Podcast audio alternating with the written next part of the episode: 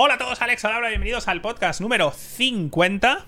Hoy es oficialmente 50 podcasts, que son muchos. Obviamente en un año hay 52 semanas, pero como no se ha hecho todas las semanas, el primer año se hicieron 48.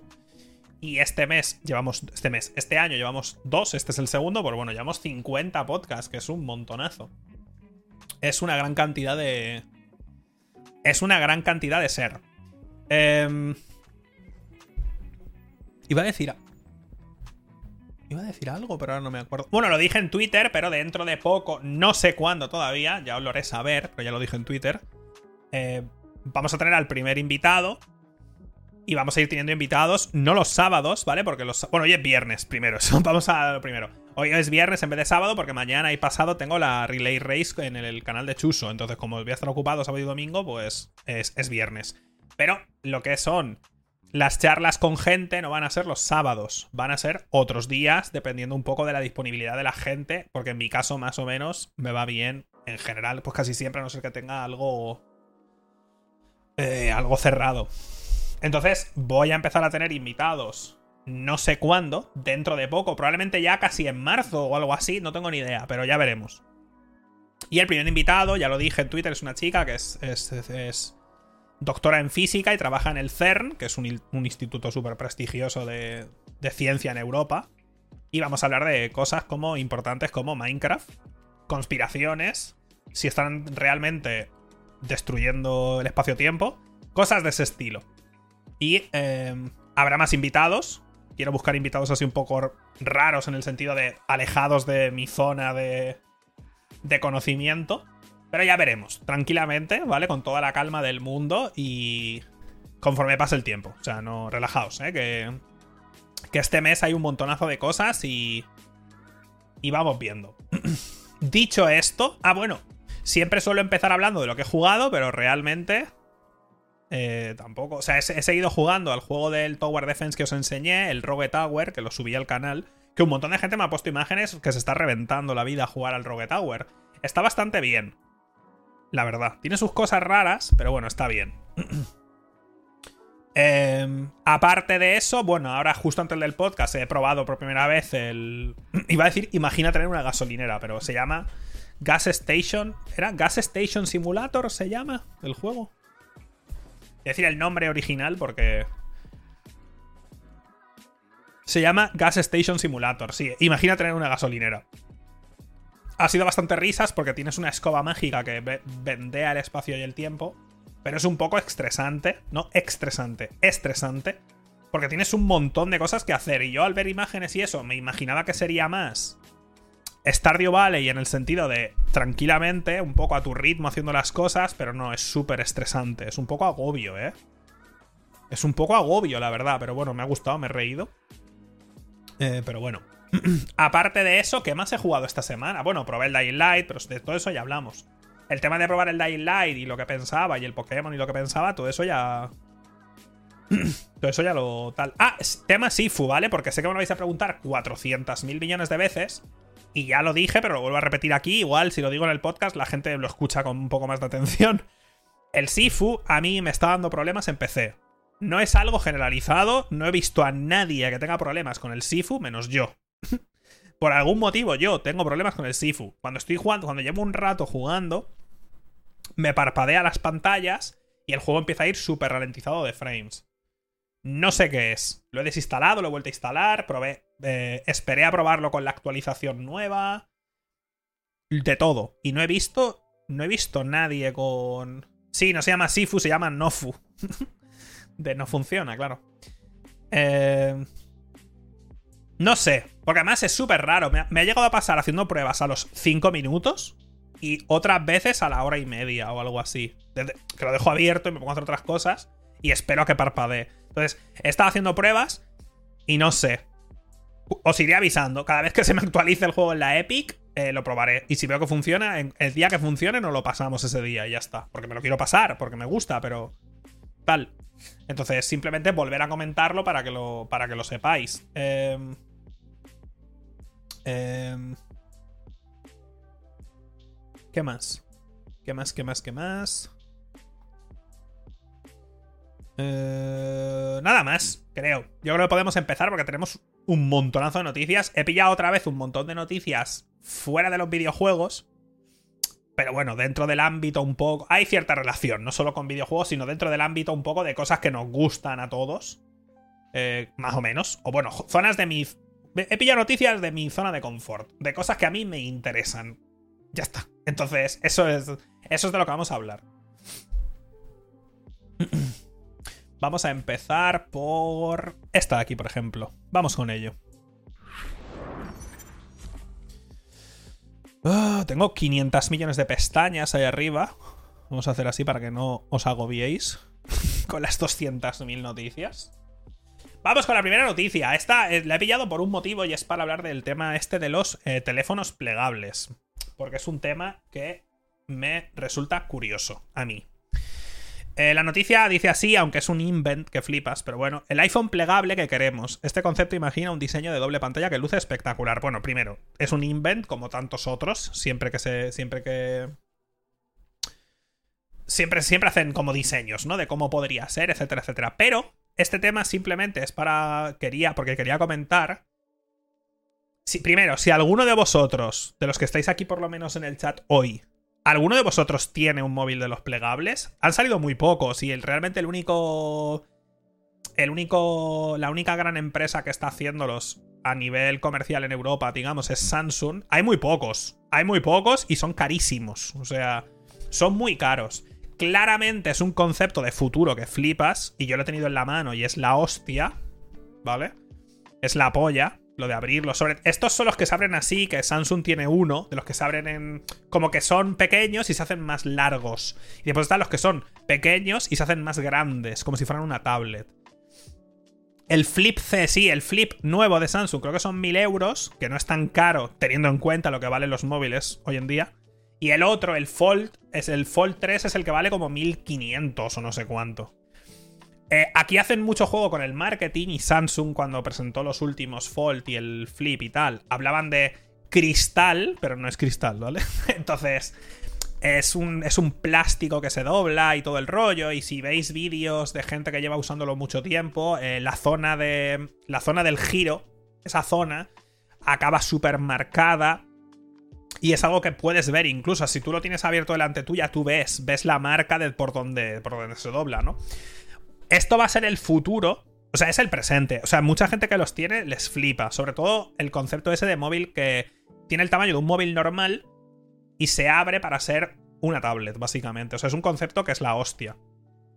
Pero va a ser el futuro en el sentido de que dentro de X años todos los móviles, o la grandísima mayoría, van a ser así. Os lo digo ya.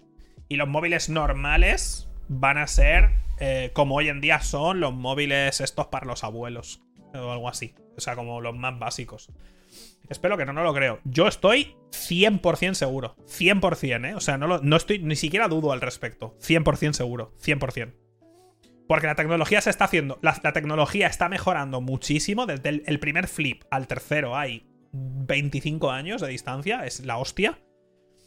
Permite meter mucho más espacio en menos volumen para la gente. Además, te permite trabajar en un montón más de, de, de variación, es decir, joder, cuando se pone en modo tablet, tal. Entonces, dadlo por hecho, pero no digo mañana, ni pasado, ni el año que viene, ni dentro de dos años. Hablo igual en 10 años. A lo largo de 10 años, porque llevamos 3 con móviles plegables, más o menos. Hay muy pocos todavía, son muy caros.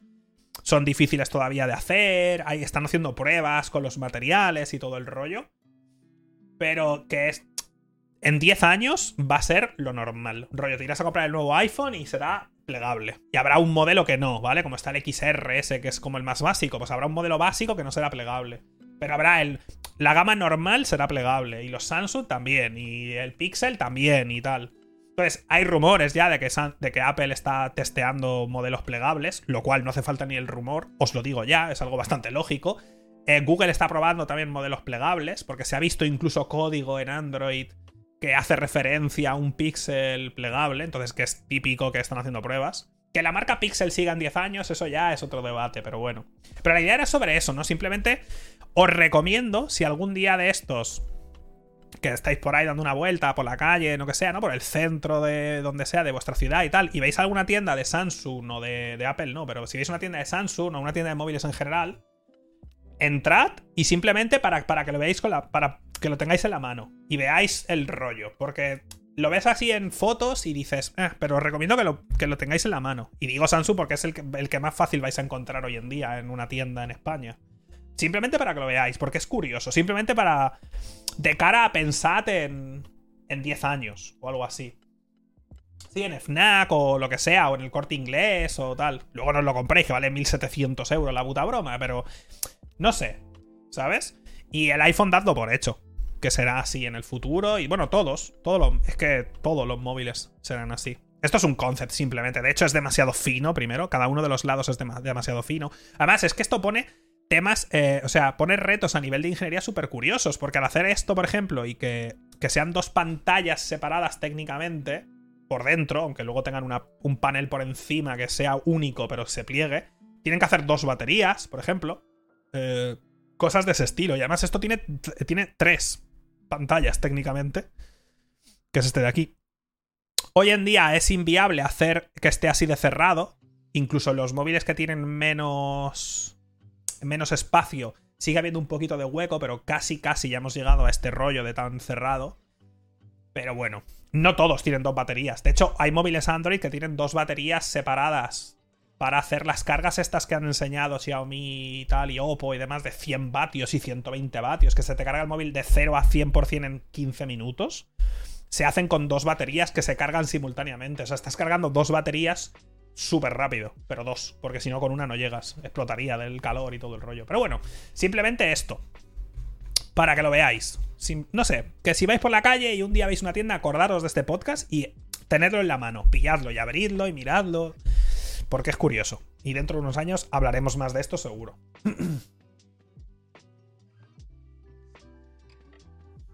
No, la carga rápida es una pasada, ¿eh? Como concepto. Pero la carga rápida de verdad. no la que tiene el iPhone. Os lo digo porque pues lo digo por experiencia, no, no. La carga rápida de. Eso, que te tienes que duchar y te tienes que ir y mientras te duchas el móvil se ha cargado entero. Esa. Em, ah, otra noticia de móviles. Ya ha salido la primera developer preview de Android 13. Que esto igual, los que tengáis móviles Android, que sois la mayoría, según los datos que me da Twitch, de mi audiencia y YouTube. Eh, me hace gracia porque eh, iPhone, eh, iPhone, el Android 12 ha llegado hace poco y lo tiene casi nadie. Pero esta es la clásica del problema de Android. El problema de Android de. de. de cómo está defracturado todo el rollo. Porque se puede. Porque cualquier empresa puede coger Android y hacer su propia versión, digamos. Y luego tienen que mantener. Tienen que actualizar y mantener un montón de dispositivos a lo largo del tiempo. Es una mierda, la verdad. También te digo, está muy. está muy sobrevalorado. Y, veo a mucha gente que usa iPhone sacar mucho pecho de que tiene un iPhone 6S o no sé qué y está usando 7 y la, estoy usando la última versión de, iOS. Que eso es técnicamente cierto, pero realmente es mentira. ¿Vale? Porque aunque tú tengas, si tú tienes un iPhone viejo, actualizas a la versión nueva de iOS, lo cual es cierto, pero te llega con. Primero, te llega. O sea, no es, no es la versión con todas las opciones. Le quitan cosas y te permiten actualizar. Que esto Android lo hace con actualizaciones de seguridad durante años. Eso va a empezar, pero bueno. Es cierto que. es cierto que Apple actualiza muchos más años y mucho mejor sus dispositivos. ¿Por qué? Bueno, porque tienen menos y porque hacen el software y el hardware. Eh, eh, muchas empresas de Android como Samsung, que bueno, ahora Samsung con los últimos eh, Galaxy que ha presentado, los S22, ha confirmado cuatro años de actualizaciones que son un huevo para Android. Pero los móviles Android, como tienen la mayoría, eh, usan los mismos. Em, usan las mismas CPUs, por ejemplo, pues muchas veces no pueden actualizar porque Snapdragon no, no les permite, o sea, no, les, no hace actualizaciones para sus sistemas, para su chip, simple y llanamente no la hace. Entonces, las otras em, las empresas como Samsung y tal no pueden actualizar sus, sus productos todo el tiempo que quieran. Ahora ya han hecho como acuerdos y tal, y ya se garantizan 3 y 4 años y tal. Sí, lo del kernel o lo que sea, no me acuerdo qué era. Aparte, Samsung además de usar Snapdragon en Estados Unidos, por ejemplo, y en otros países, como en la India, creo que el S22 también sale en la India con Snapdragon, en Europa sale con los Exynos, que es su procesador propio, que tiene otros problemas y demás. Eh, ahora ha salido el Pixel 6, que ya lo tengo aquí, por cierto, que usa su propio chip. En principio, es un poco menos su propio chip de lo que realmente es el A15 Bionic este de Apple, pero bueno, es la primera versión, ya veremos hacia dónde va Google con su con su rollo. Pero esto es que, a ver, la developer preview de Android 13 ha salido ahora y van a ser unos 6 meses. Normalmente suele salir ahora en febrero o marzo. Y la versión real, la versión final de Android 13 saldrá en septiembre o por ahí. Suele salir, ¿no? Septiembre, octubre o algo así. Y cuando salga... Eh, y cuando salga llegará a los Pixel el mismo día. Y a partir de ahí, pues Samsung, Oppo, Xiaomi y demás tienen que cogerlo y hacer la versión suya propia para sus dispositivos. Samsung es bastante rápida, ¿eh? Sinceramente. Es bastante, bastante rápida. y el Tensor chip del Pixel 6 lo hace Samsung. Bueno, muchos chips los hace Samsung, en el sentido de que no es que sean suyos. Samsung ofrece su, su poder industrial, básicamente. Ofrece el hecho de que es uno de los pocos es una de las pocas empresas que tiene esa capacidad de hacer ese tipo de cosas, ¿eh? Hay muy pocas empresas en el mundo que hacen chips, de ahí que tengamos, por ejemplo, el problema de los chips a todos los niveles. En, la industria del videojuego y en todas partes, ¿eh? O sea, hay muy, muy, muy pocas empresas que hacen chips, pero pocas, ¿eh? O sea, igual hay tres o algo así, no me acuerdo. O sea, pero pocas, muy pocas. y eso es un problema gordo. Pero bueno. Y esto simplemente, pues bueno, no sé, para hablar el tema este de la, de la, fracturación de Android, porque es un poco una mierda. Y es algo que llevan prometiendo arreglar muchos, muchos años, ¿eh? Yo he sido siempre de Android. recuerdo. recuerdo mis primeros móviles de Android, que eran unos HTC. ¿Sabéis el HTC que abajo tenía como una, track, una trackball? ¿Os acordáis de ese HTC que tiene más años que el Sol? He usado, he usado todas las versiones de Android y demás. Y desde Android 3, creo, aquel Android que presentaron y en la presentación enseñaron la interfaz para tablets y era como súper moderno y demás, rollo con, con neones y no sé qué. Desde aquella versión ya prometían que iban a conseguir paridad con iOS en tema de actualizaciones y que Android en cuanto saliera la nueva versión todo el mundo iba a actualizar, no sé, no ha pasado nunca. Android 12 salió hace medio año y lo tiene casi nadie. Lo tienen los últimos Samsung lo tienen los Pixel, que los Pixel no los tienen nadie. Algún Xiaomi creo que ha actualizado ya y poco más, ¿eh? O sea, hay muy. Igual hay un 4 o un 3% de la gente del mundo que tiene Android 12. Y ya están con el 13, o sea que imagínate. En fin. en fin.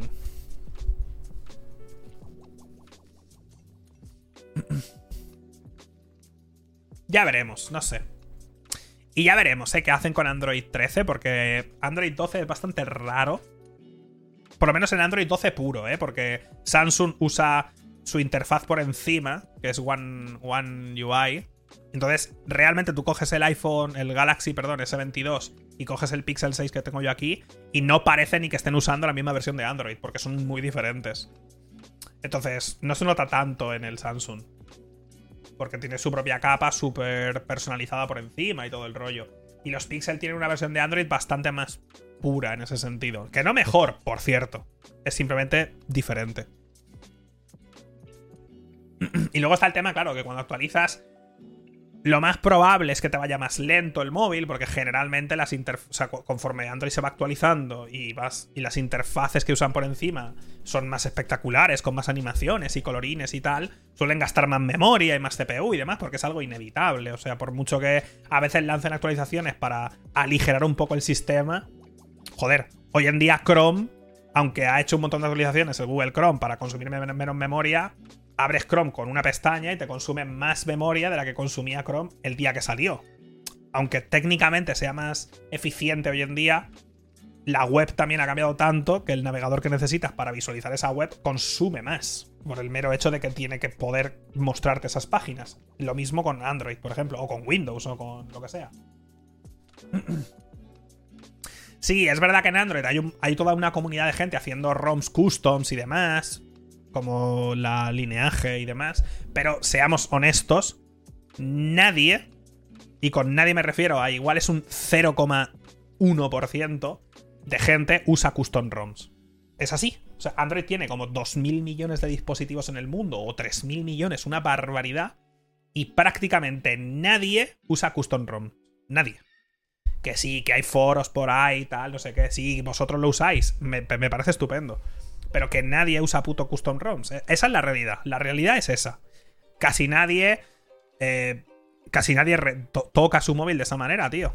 O sea, la realidad es que coges el móvil de tus padres y si tiene un Android lo abres y tiene el puto widget por defecto que estaba el día que se compró el móvil y no le ha dado ni, ni ha hecho clic encima del widget una vez para configurar el tiempo y darle permisos para acceder al GPS. Y sigue estando el widget del tiempo con una interrogante desde el día que tuvo el móvil hace tres años, porque ni ha hecho clic encima del widget, porque así usa la gente el móvil. Es que la mayoría de gente no tiene ni puta idea de usar un teléfono móvil, ni le interesa, no lo digo por tal, pero así es la realidad. es la realidad, o sea, es... O coges el móvil y tiene tres pantallas de Android y tiene iconos en las otras dos que nunca ha usado ni nada, porque no sabe ni que tiene tres pantallas, no sabe cómo quitarlo, no lo ha mirado nunca, ¿sabes?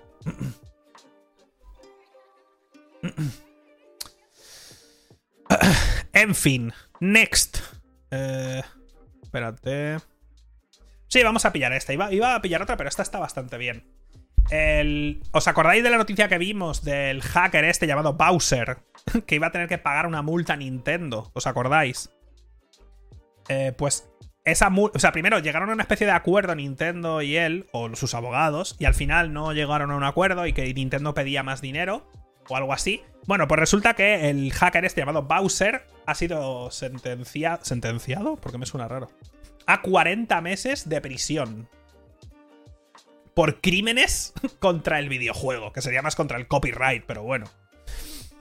El tío se llama Gary Bowser, es canadiense.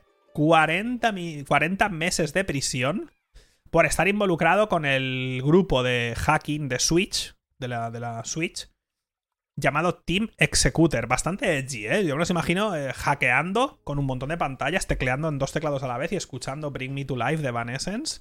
Yo me las imagino así hackeando, ¿no? Esto lo, esto lo declaró el Departamento de Justicia el, el otro día, ¿eh? O sea que, que esto ya es serio business. Lo arrestaron, el FBI lo arrestó a este tío en el 2020. Un año después, él aceptó pagar 10 millones a Nintendo para eh, por favor, por favor, déjenme, no quiero ir a la cárcel. O sea, primero, ¿cómo aceptas pagar 10 millones? Es decir, ¿quién eres para poder pagar 10 millones? Pero vale. Aceptó pagar 10 millones y otros 4,5, ¿sabes? Extra, ¿vale? Para que, para que Nintendo se relajara un poco. Y todo esto, pues bueno, al final ha llevado al, anuncio de, Realmente al final del juicio, de lo, que, de lo que se ha terminado. Y es una locura. Dice el Departamento de Justicia que los publishers de videojuegos han perdido más de 65 millones de dólares gracias a los exploits del, equipo este. No sé hasta qué punto puedes probar tal cosa. Porque esto es un poco el argumento que daban antiguamente y que comentó aquí David, Bravo, el, abogado que traje de experto en, experto en esta materia, en materias como esta, pero sobre todo de propiedad intelectual, no de hackeos como tal, porque esto, este grupo realmente hacía hackeaba, o sea, es decir, hackeaba la consola y luego hacía software para permitir ejecutar juegos, tal. Entonces, no me, no, me. O sea, lo que hablaba de Bravo era de bajarte cosas. Pero bueno, el, argumento es el mismo en el sentido de que, ¿cómo pruebas esas pérdidas? ¿Cómo las pruebas? Porque lo de, demostrarlo diciendo, bueno, pues si este software ha tenido eh, un millón de descargas y cada persona que se lo baja se ha descargado un juego, eso significa que, y haces la, haces la cuenta de la vieja, y así no funciona, o sea, no tiene ningún sentido. ¿Cuántas cosas te has bajado tú a lo largo de tu vida? Quizá hoy no, pero ¿cuántas cosas, cuántos discos de música, cuántas pelis y cuántos juegos te has bajado que jamás, bajo ninguna circunstancia, te habrías comprado? Pues muchísimos, pero muchísimos. En la época, porque yo ya hace 20 años que, o, por ahí, no sé, que no, que no me bajo nada, muchísimo. Desde que empecé en YouTube, por lo menos. Pero yo recuerdo en la época de Mule y del Ares y del Caza y toda esa mierda que tú te metías y hacías. y bajabas todo. O sea, tú te metías, te metías una página y te bajabas no un disco, toda la discografía de alguien. Le dabas y te lo bajabas. luego no lo escuchabas nunca, pero te lo bajabas todo. Y a tomar por el culo. Entonces, no puedes probar de esa manera. No puedes de esa manera probar pérdidas. O sea que no sé cómo lo habrán hecho, no tengo ni idea. Pero. Pero vamos, es un poco invent, ¿no? Al final los abogados van a defender esas barbaridades. Porque en su momento en España se acusó a gente también de pérdidas, rollo, que habían provocado pérdidas millonarias porque permitían que la gente compartiera enlaces torrent. Y es como, a ver, no. No sé, eso es un invent al final, ¿no? Que lo que ha hecho está mal, él y su equipo, pues probablemente moralmente esté mal. No lo puedo negar eso, pero vamos. Eh, es mucho dinero, ¿eh? Es mucho dinero y 40 meses de cárcel, ¿eh? 40 meses. Que no sé cómo será en Canadá. Para los que seáis de, para los que seáis de Latinoamérica, en España. Eh, en España, si te. Si te. Si nunca has cometido ningún delito ni nada. Y en un juicio te condenan a más de dos años. Tienes que ir a la cárcel. Pero si es menos de dos años. No tienes que ir a la cárcel. La primera vez. La segunda vez sí. Que esto, David Bravo dijo aquí, que yo no lo sabía, que esto no es real. O sea, que tú. Que, el, juez te puede decir que te condenen a un mes y el juez te diga, te vas a la cárcel. Pero David Bravo dijo que realmente, en la mayoría de casos. Ah, no sé, pero es que si eres un asesino no te van a condenar a un año y, dos meses. Eh, David Bravo aquí dijo que en la mayoría de casos es, que es como ocurre, ¿no? Que si es menos de dos años, pues no vas a la cárcel y ya está. Pero que si, si un juez quiere, con un mes te vas a la cárcel. Si le da la puta gana, ¿eh? Solo la primera vez, ¿eh? La segunda vez ya sí que vas. Y obviamente se te queda en tu tal, ¿no? O sea, se te queda en tu registro y tal para las siguientes veces. Pero bueno, lo más curioso de esto es que el tío se llame Bowser de apellido. Y el presidente de Nintendo América se llame Bowser de apellido. Es que es imposible, no entiendo nada. La verdad. No entiendo nada. no tiene ningún sentido. Antes de hablar de videojuegos, que esto va a estar interesante. Ah, esto no lo hablamos el otro día, pero también era, era Bueno, creo que no lo hablamos. Era otra de las compras de las que quería hablar, porque no sé si recordáis, en las compras de enero. No hablé de esto, pero el, New York Times, el periódico este norteamericano, compró el Wordless este, el Wordle. ¿Wordle se llama? Si no lo sabéis lo que es, seguramente habéis entrado a Twitter y habéis visto un montón de peña posteando imágenes que son como cuadraditos. Que son como cuadraditos de colores y dicen wow, hoy éramos súper difícil. Y es una imagen con unos cuadraditos de colores. No sé si lo habéis visto en Twitter a lo largo de estos dos últimos meses. Gente random poniendo como unas imágenes, es que no, habrá ninguna aquí, que son como cuadraditos de colores. Y a lo mejor no entendíais nada. Vale, pues es un juego que se llama Wordle, que si tú entras a la página, si buscáis Wordle en Google, os llevará a la página. Y es cada día, cada 24 horas hay una palabra. Tienes que adivinar tú una palabra de cinco letras. Entonces tienes cinco, tú tienes cinco tries, puedes probar, pero no, no tienes ninguna pista, ¿eh? Tú empiezas con hello, por ejemplo, hola. Y en función de los colores que se iluminen las letras, sabes si has acertado alguna letra y si está en la posición correcta. Tienes cinco tries o seis o los que sean, no me acuerdo. Y ya está, ese es el juego. Una palabra por día.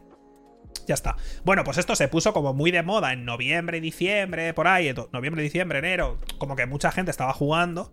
Y el New York Times compró, fue otra de las compras el New York Times compró el Wordle este por una cifra, creo que no está confirmada, pero se sabe que es. Dijeron eh, una, cifra baja de 7 cifras. O sea, entre 1 y 10 millones de dólares. Dijeron una cifra baja de 7 cifras. Entonces, entre 1 y 7 entre 1 y 10 millones de dólares. Que yo creo que será un millón y algo, probablemente, y ya está. ¿Por qué? Bueno, pues porque la página del Wordle esta estaba teniendo una barbaridad de, tráfico. Entonces al New York Times le interesa, porque ahora la noticia esta que, es, que estamos leyendo dice, la página del Wordle ahora redirecciona al New York Times. Lo que le interesa al New York Times es ese tráfico. Aparte, creo que el New York Times, en su versión física por lo menos, era como muy conocido por muchas cosas, pero era, era como muy famoso porque tenían ¿Cómo se llaman? Los jueguecitos estos de que tienes que colocar palabras como en direcciones. Es que no me sale. Los crucigramas, ese tipo de... Como que tenía una sección de juegos que entraban... Lo compraban como muchos los típicos señores de 40, 70 años que lo llevan aquí el periódico debajo del tal. Entonces, creo que igual lo pueden meter ahí en esa sección de su página web este juego, como que casa bastante igual con su audiencia y tal, pero era un juego que estaba súper de moda estos últimos meses. Ah, por cierto, hasta el punto que eh, salieron un montón de clones de este juego hechos en dos tardes en, en Android y en la, eh, Apple Store. En la, en Store del iPhone. Y eh, los tiraron, los tumbó. O sea, los consiguieron tumbar como un mes más tarde o algo así. O sea, hubo como un montón de peleas sobre hasta qué punto estaba copiando. Si realmente era un concepto. O sea, yo puedo hacer un juego sobre los crucigramas. Quiero decir, no le tengo que pagar nada a José Antonio Crucigramas. Cosas de esas. O sea, ¿hasta qué punto es propiedad intelectual tuya un juego de encontrar una palabra? Pero claro, entonces ahí entra la mecánica de fallas si sale de este color, o solo hay una al día, o lo que sea. No sé. Pero bueno, que lo ha comprado el New York Times. Ya está.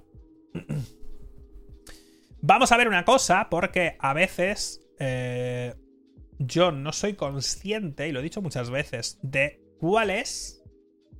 cuál es el ordenador medio.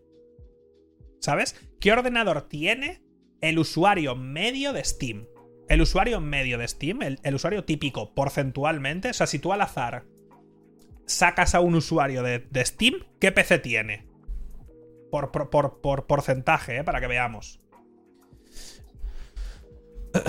El sistema operativo es Windows 10, 64 bits. La RAM que tiene ese sistema son 16 gigas. Para que veáis. 16 gigas, ¿eh? Ese es el ordenador medio, ¿eh? De Steam. Es el más probable. El más probable, ¿eh?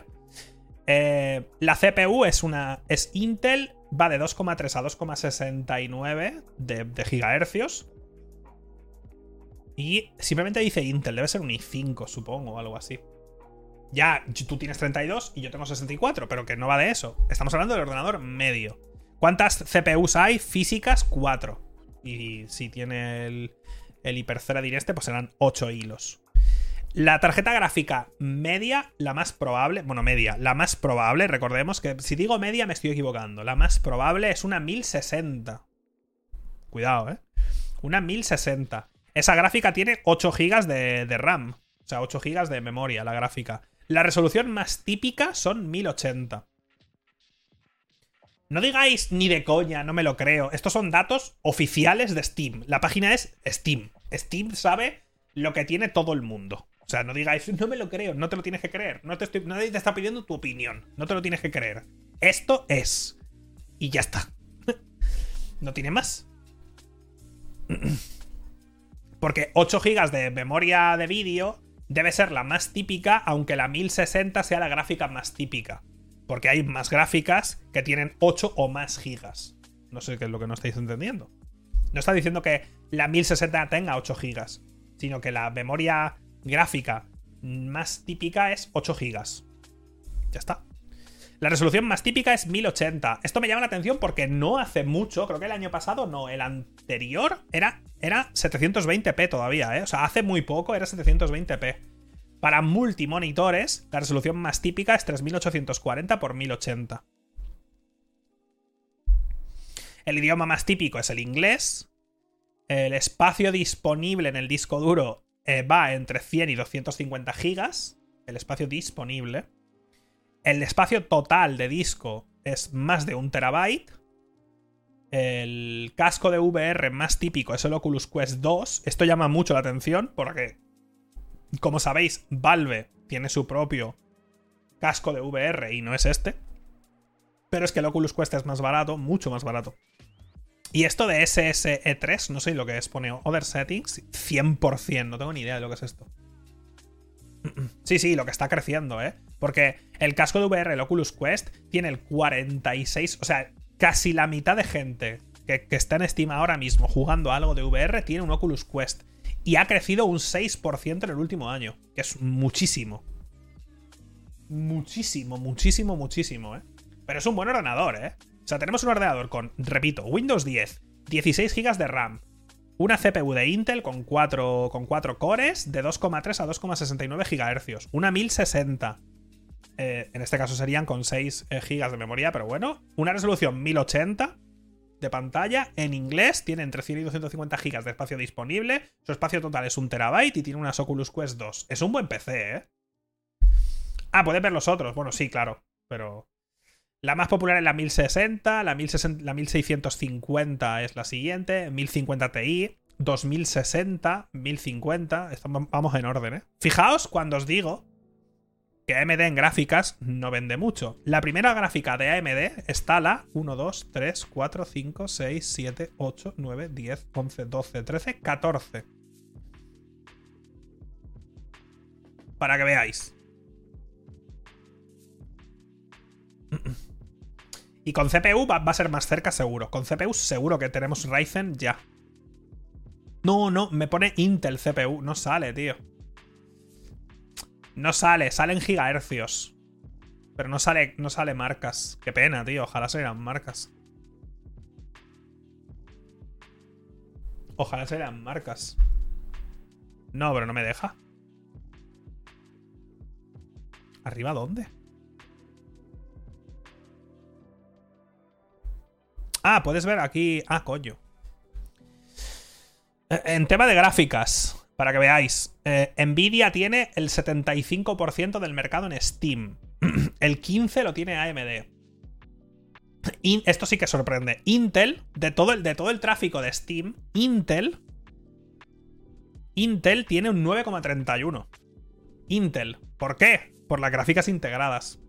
Un 9, o sea, Intel con sus gráficas integradas solo tiene un 5% menos de mercado que AMD en PC. Flipas, ¿eh? Flipas. AMD Intel en procesadores. Intel un 69, para hacer números redondos. Intel un 69 de en procesadores, AMD un 31. Que está bastante bien, ¿eh? Ha pillado mucho mercado, ¿eh? Ha pillado mucho, mucho mercado. Nice, por cierto. Pero ha pillado mucho mercado AMD, ¿eh? Hace años, hace años, literalmente mirabas esto y era 95% Intel. Pero tranquilamente, ¿eh? O sea, ni siquiera... 95. Tranquilamente podías ver esos resultados hace no mucho tiempo, ¿eh?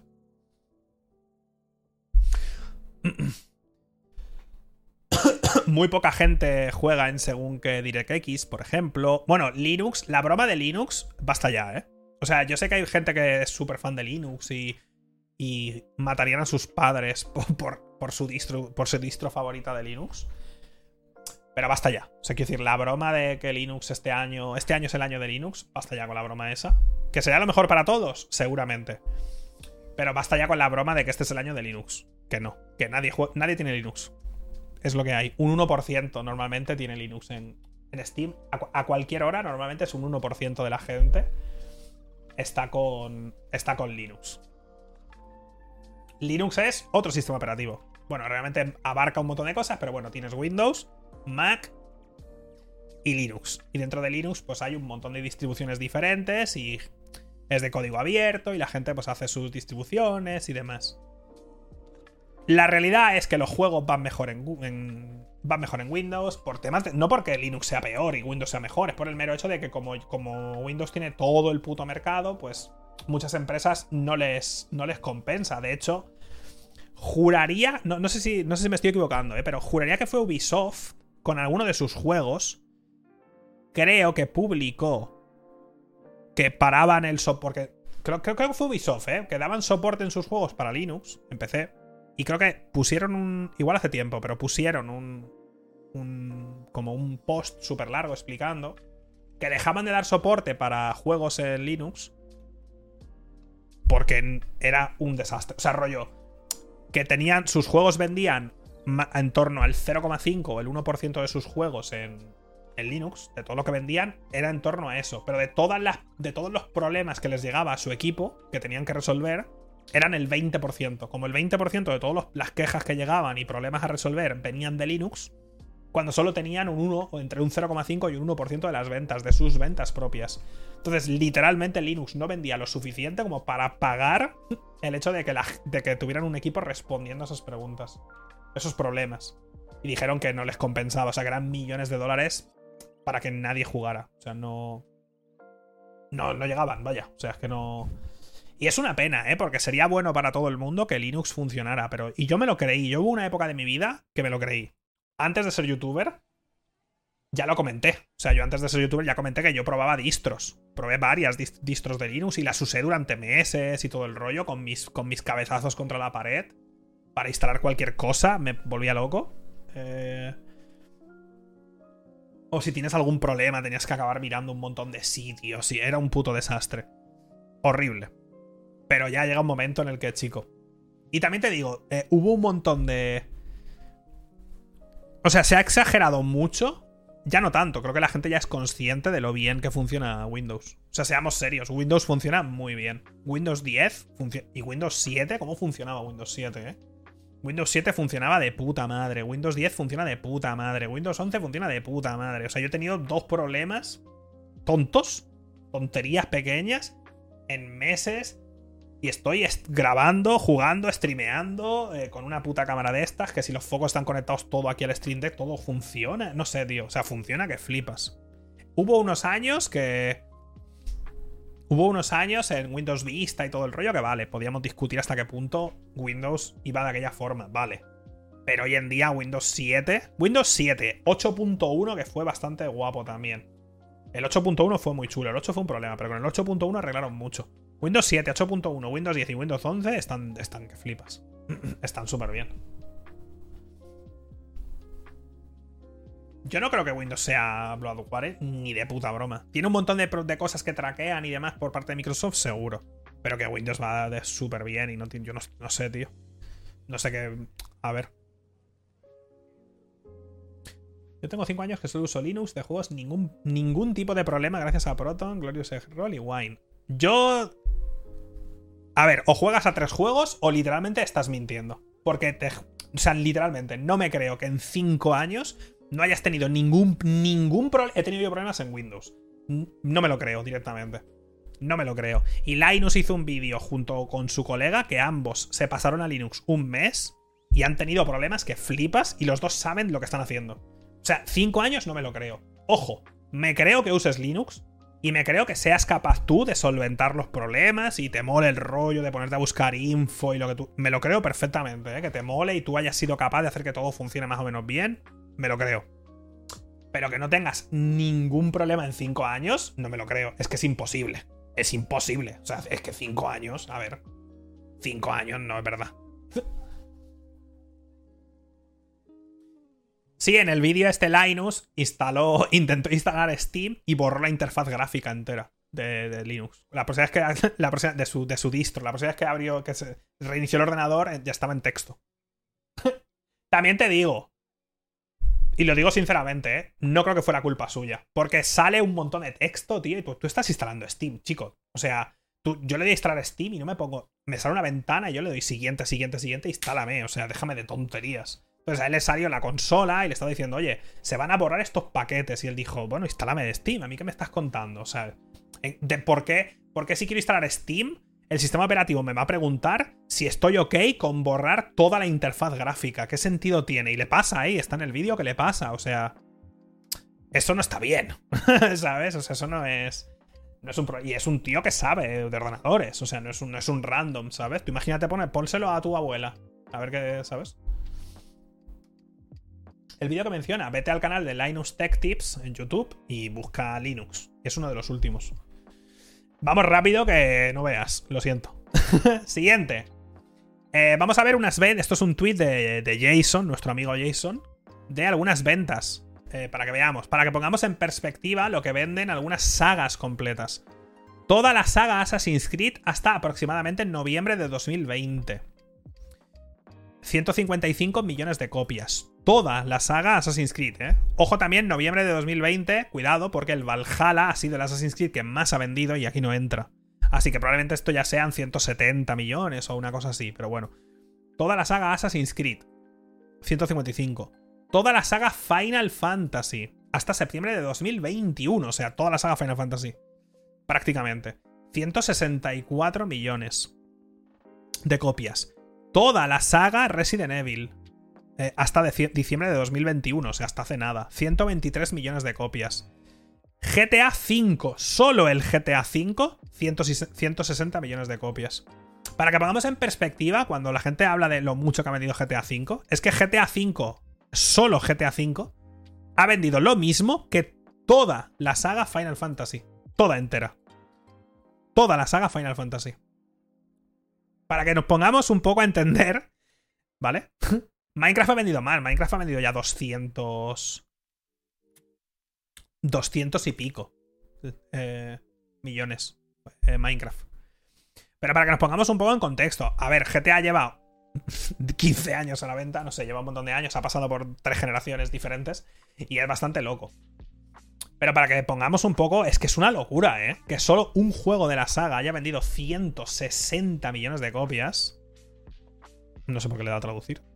Eh, cuando toda la saga Final Fantasy ha vendido esto. O que, joder, la saga Resident Evil, una saga icónica, súper importante. O sea, que ha, joder, el, Resident Evil 4, por ejemplo, ha influido en un montón de juegos. Bueno, pues ha vendido mucho menos toda la saga Resident Evil que el GTA V. ¿Sabes? Es que es una locura, ¿eh? Ah, sí, alguien le pregunta qué tal Skyrim, por ejemplo, y dice, va, poca cosa, 30 millones. Skyrim. Habría que ver toda la. Bueno, no habrá vendido mucho toda la saga, incluido. Es que los que han vendido realmente de toda esa saga del Elder Scrolls han sido Oblivion y Skyrim. Porque los anteriores no los ha comprado nadie.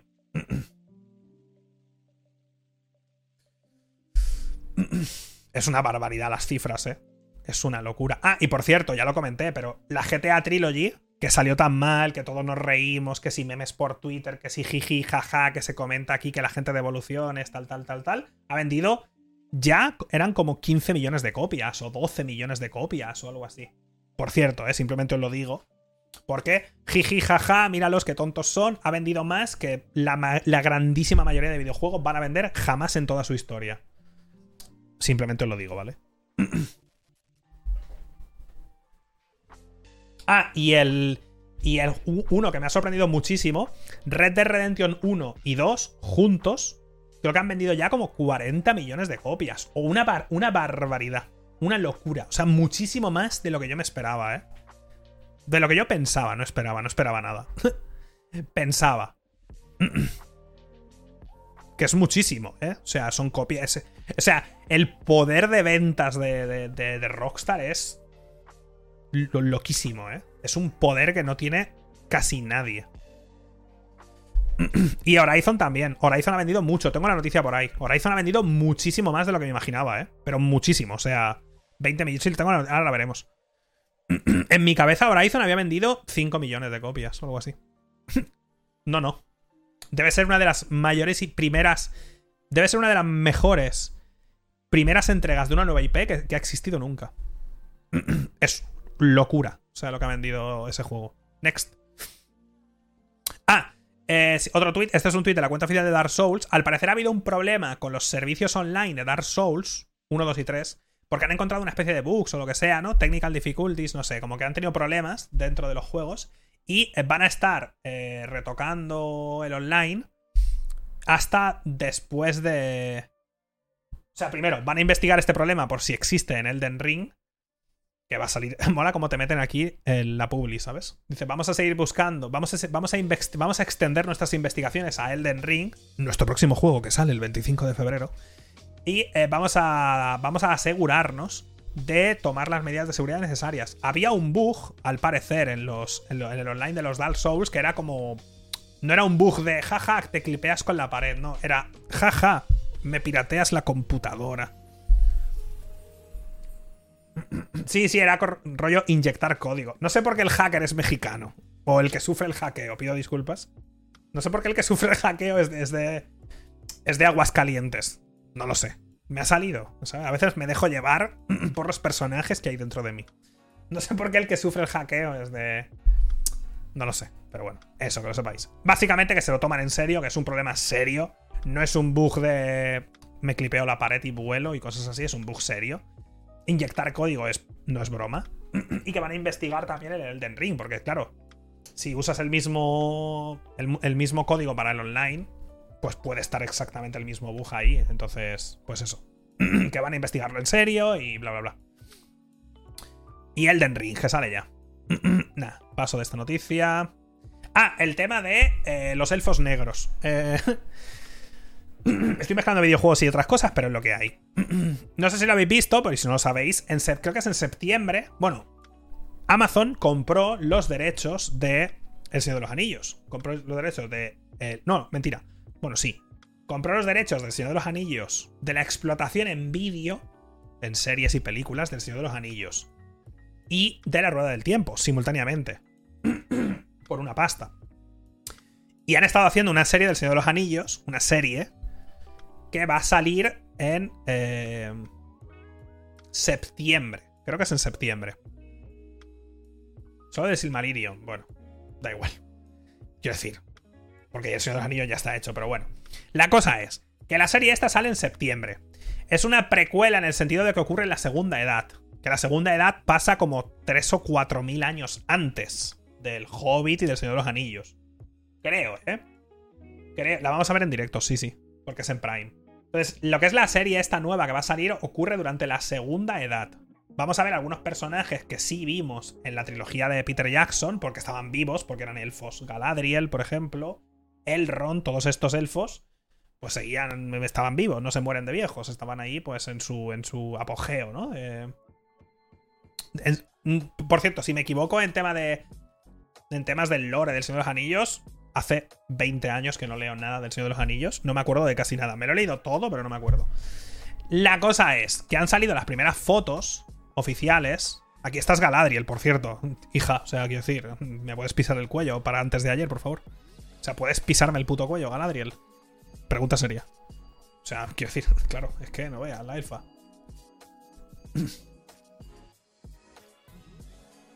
Todo guapa la armadura, ¿eh?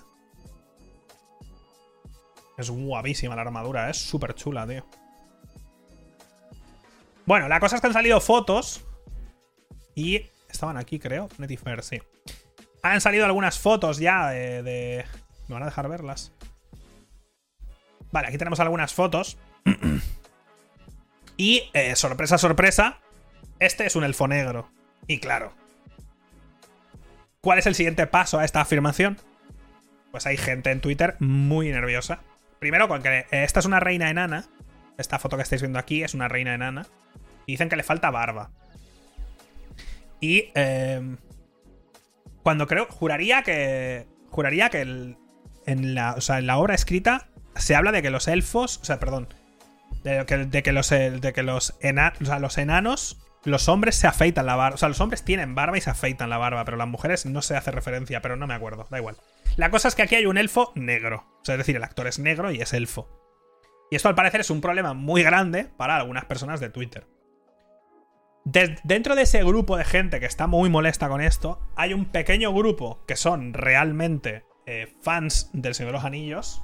De verdad me lo creo. Y que por el motivo. Que por cierto, en la obra de Tolkien hay elfos negros, por cierto. Pero bueno, vamos a dejarlo pasar.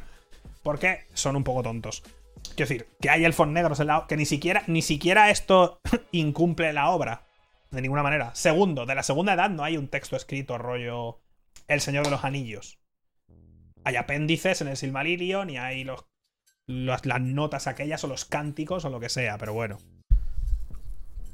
Eh, no, no, teóricamente, teóricamente no. O sea, hay elfos negros. Hay un boss que no me acuerdo qué era. No me acuerdo porque lo leí, pero es que me lo leí todo, pero yo no me acuerdo.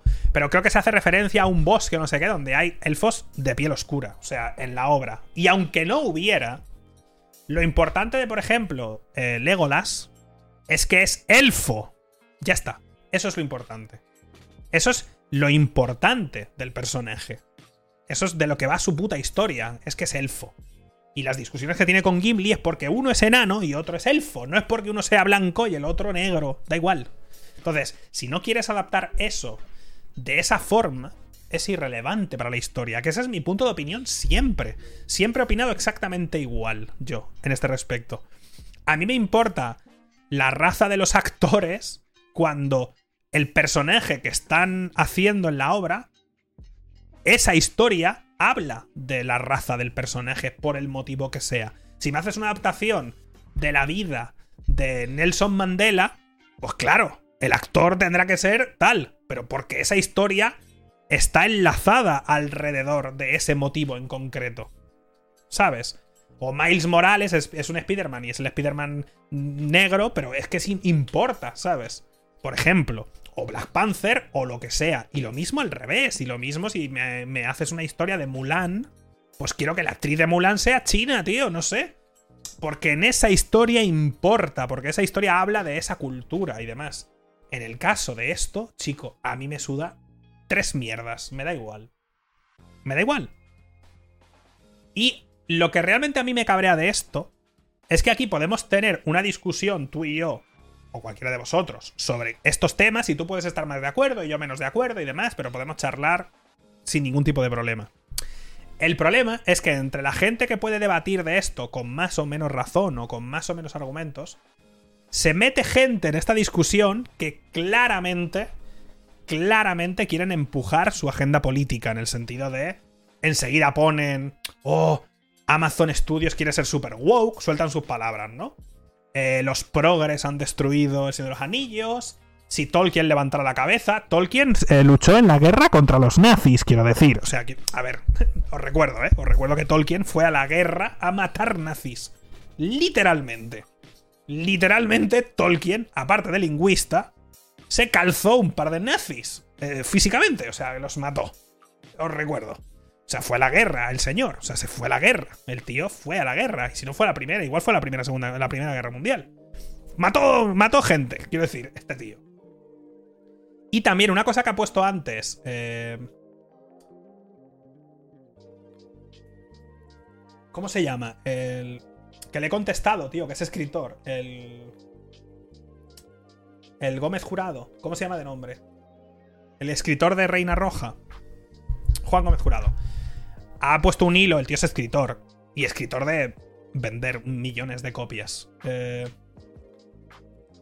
ha comentado que realmente cuando adaptas una obra también y cuando han pasado tanto tiempo desde aquel momento, estás adaptando una obra en otro momento histórico completamente diferente, que eso también es importante. O sea, al final estás adaptando una obra, pero ha pasado tanto tiempo y no es una obra histórica también. Es decir, no es una adaptación de. Por ejemplo, si haces la película del Titanic, y quieres mantener rigor histórico porque te parece importante para la historia que estás contando y por respeto a las víctimas y tal, tiene lógica.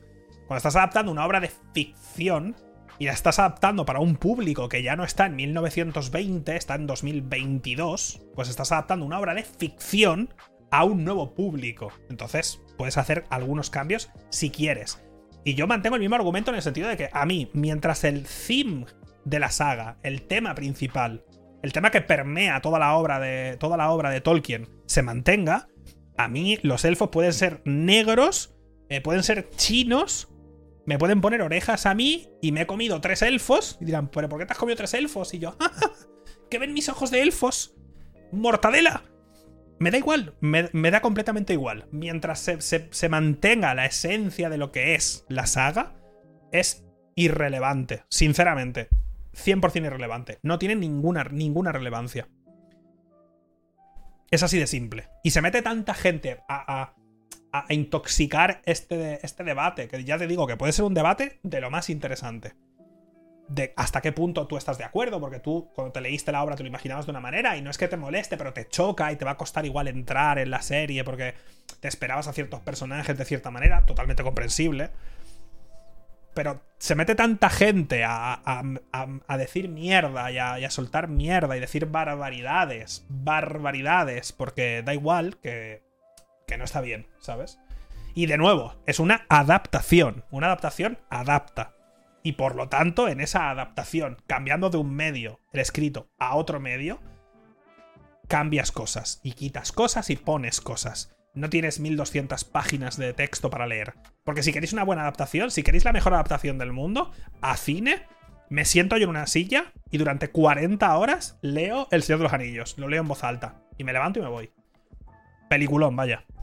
espectacular la película. Buenísima. Pero eso no va a pasar. Simple y llanamente.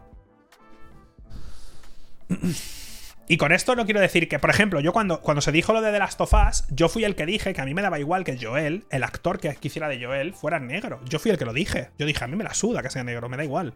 Que no lo es, pero que si lo fuera, a mí me da igual. ¿Por qué? Pues porque la historia de Joel no va de que es un tío blanco o negro, da igual. La historia de Joel es una historia de que perdió a su hija, perdió la esperanza en la humanidad y luego la recupera y tal y cual. O sea, su historia va, es una historia de, de padre e hija, punto y final. Si pone un actor negro, lo único que tienen que mantener es coherencia interna, que su hija sea negra también. Más o menos. de más o menos color de piel, pero mantener coherencia. Ya está. Porque da igual, la historia de Joel va sobre la pérdida, sobre ser padre, sobre dejar de ser padre y sobre volver a ser padre. Ya está. No va de nada más, ¿sabes? Y, y si fuera asiático, lo mismo. Ya está, ¿sabes? No pasa nada, pero a eso me refiero. De nuevo, si haces una historia sobre, yo qué sé, X, pues si tiene en esa historia importancia, si la historia va sobre la raza del personaje por el motivo que sea, pues vale, claro. Si yo quiero ver una historia sobre samuráis en Japón en 1950, bueno, en 1950, en 1522, pues quiero ver japoneses en esos papeles, ¿no? Y dentro de los japoneses hay un montón de diversidad de color también, por cierto. Pero quiero ver japoneses, no quiero ver gente de Euskadi con las boinas tirando pedradas, quiero ver japoneses, ¿no? No, no, no me parece un- no me parece que esté diciendo una tontería, ¿eh? Y yo, por ejemplo, a mí me encanta, ya sabéis, Brandon Sanderson. Y si cuando adapten. eh, cuando adapten el archivo de las tormentas o, o Mistborn, lo dije, lo tenía que decir, chicos, lo que hay. Eh, mm, seguro que me pasa y seguro que igual me costará un par de días ver las primeras imágenes que salgan o el primer tráiler porque al final mm, es un, es un mundo en el que he vivido un montón de horas y me lo habré imaginado de una manera y quieras que no, pues igual me choca un poco con la imagen mental que yo tengo. Pero bueno, por ejemplo, Brandon Sanderson ha dicho que cuando adapten Mistborn, el personaje de Ham va a ser una mujer. Ya lo ha dicho. Y en el libro es un hombre. Y dice, va a ser una mujer porque me sale a mí de los huevos. ¿Qué te parece? Porque lo dijo ya, dijo, yo quiero que sea una mujer este personaje. Y si volviera a escribir el libro, sería una mujer este personaje. Lo que hay, tío. Lo dijo, lo dijo. Que también te digo, yo lo he puesto antes, me ha hecho mucha gracia. Con los que tenemos el debate sano entre nosotros, más o menos de acuerdo, no pasa nada. Pero toda esta gente que malmete, el día que adapten el archivo de las tormentas, les va a pegar un derrame cerebral. Porque hay uno de, uno de los protagonistas es autista y gay. eh, otra es bi. otra es asexual. eh, se tratan profundamente temas como la depresión, el abuso, no sé qué, tal, les va a pegar un derrame cerebral. O sea, hay un grupo entero de peña que eh, tiene unos cánticos que flipas y cambian de forma física. O sea, tienen como formas físicas diferentes para hacer cosas diferentes en su día a día, que eso es como... Quiero decir, les va a pegar un derrame cerebral, se van a morir. Hay un trans, por no un trans, no el personaje de Dragon Ball. Hay un personaje trans en la saga también aunque sale muy de fondo. Y, no giran sobre eso las historias. Simplemente están de forma normal. A lo, largo de la trama. Simplemente estas cosas ocurren. Y a la gente, pues no le importa. Todo guapo, aparece, aparece Trunks del futuro con la puta nave de Bulma, tal, no sé qué. Hola, me he equivocado de mundo, sin querer.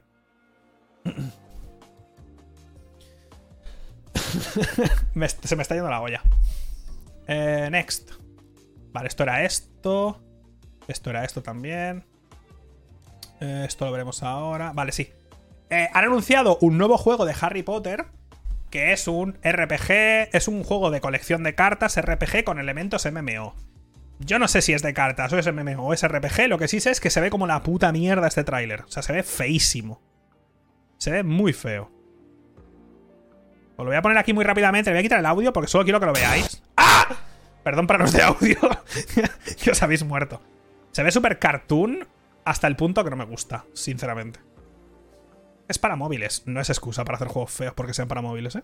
Basta ya.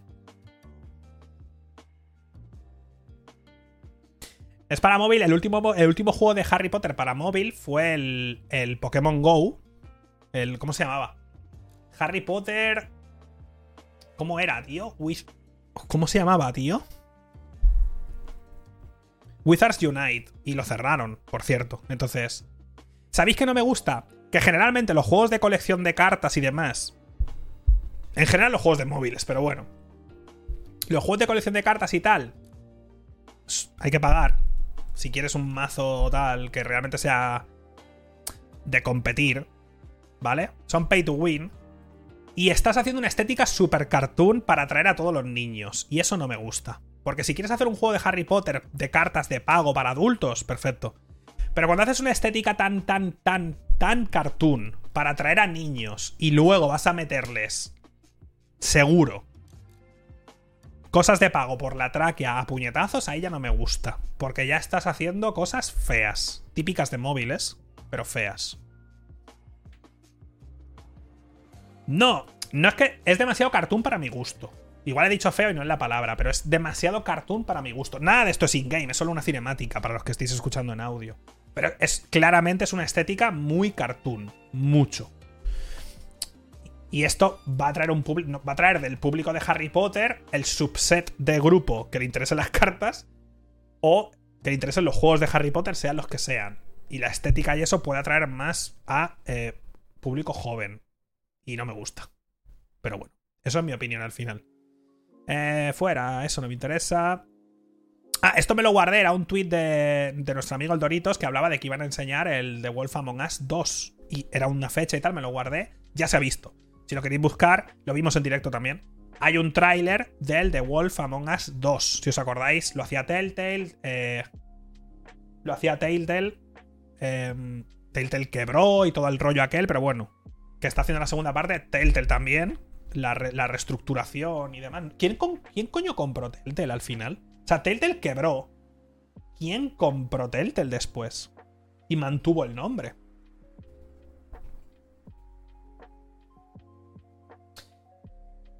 Sigue al Doritos. No le sigo. ¿No le sigo? ¡No le sigo y él me sigue! Ah, pues sigue a 8.000 personas, ¿eh? No le sigo, ¿eh? Le voy a seguir, coño, que somos colegas. Eh, no le voy a seguir. le, envío un mensaje, le digo, I love you, crack. Le digo, ¿me puedes conseguir un patrocinio de Doritos y montando?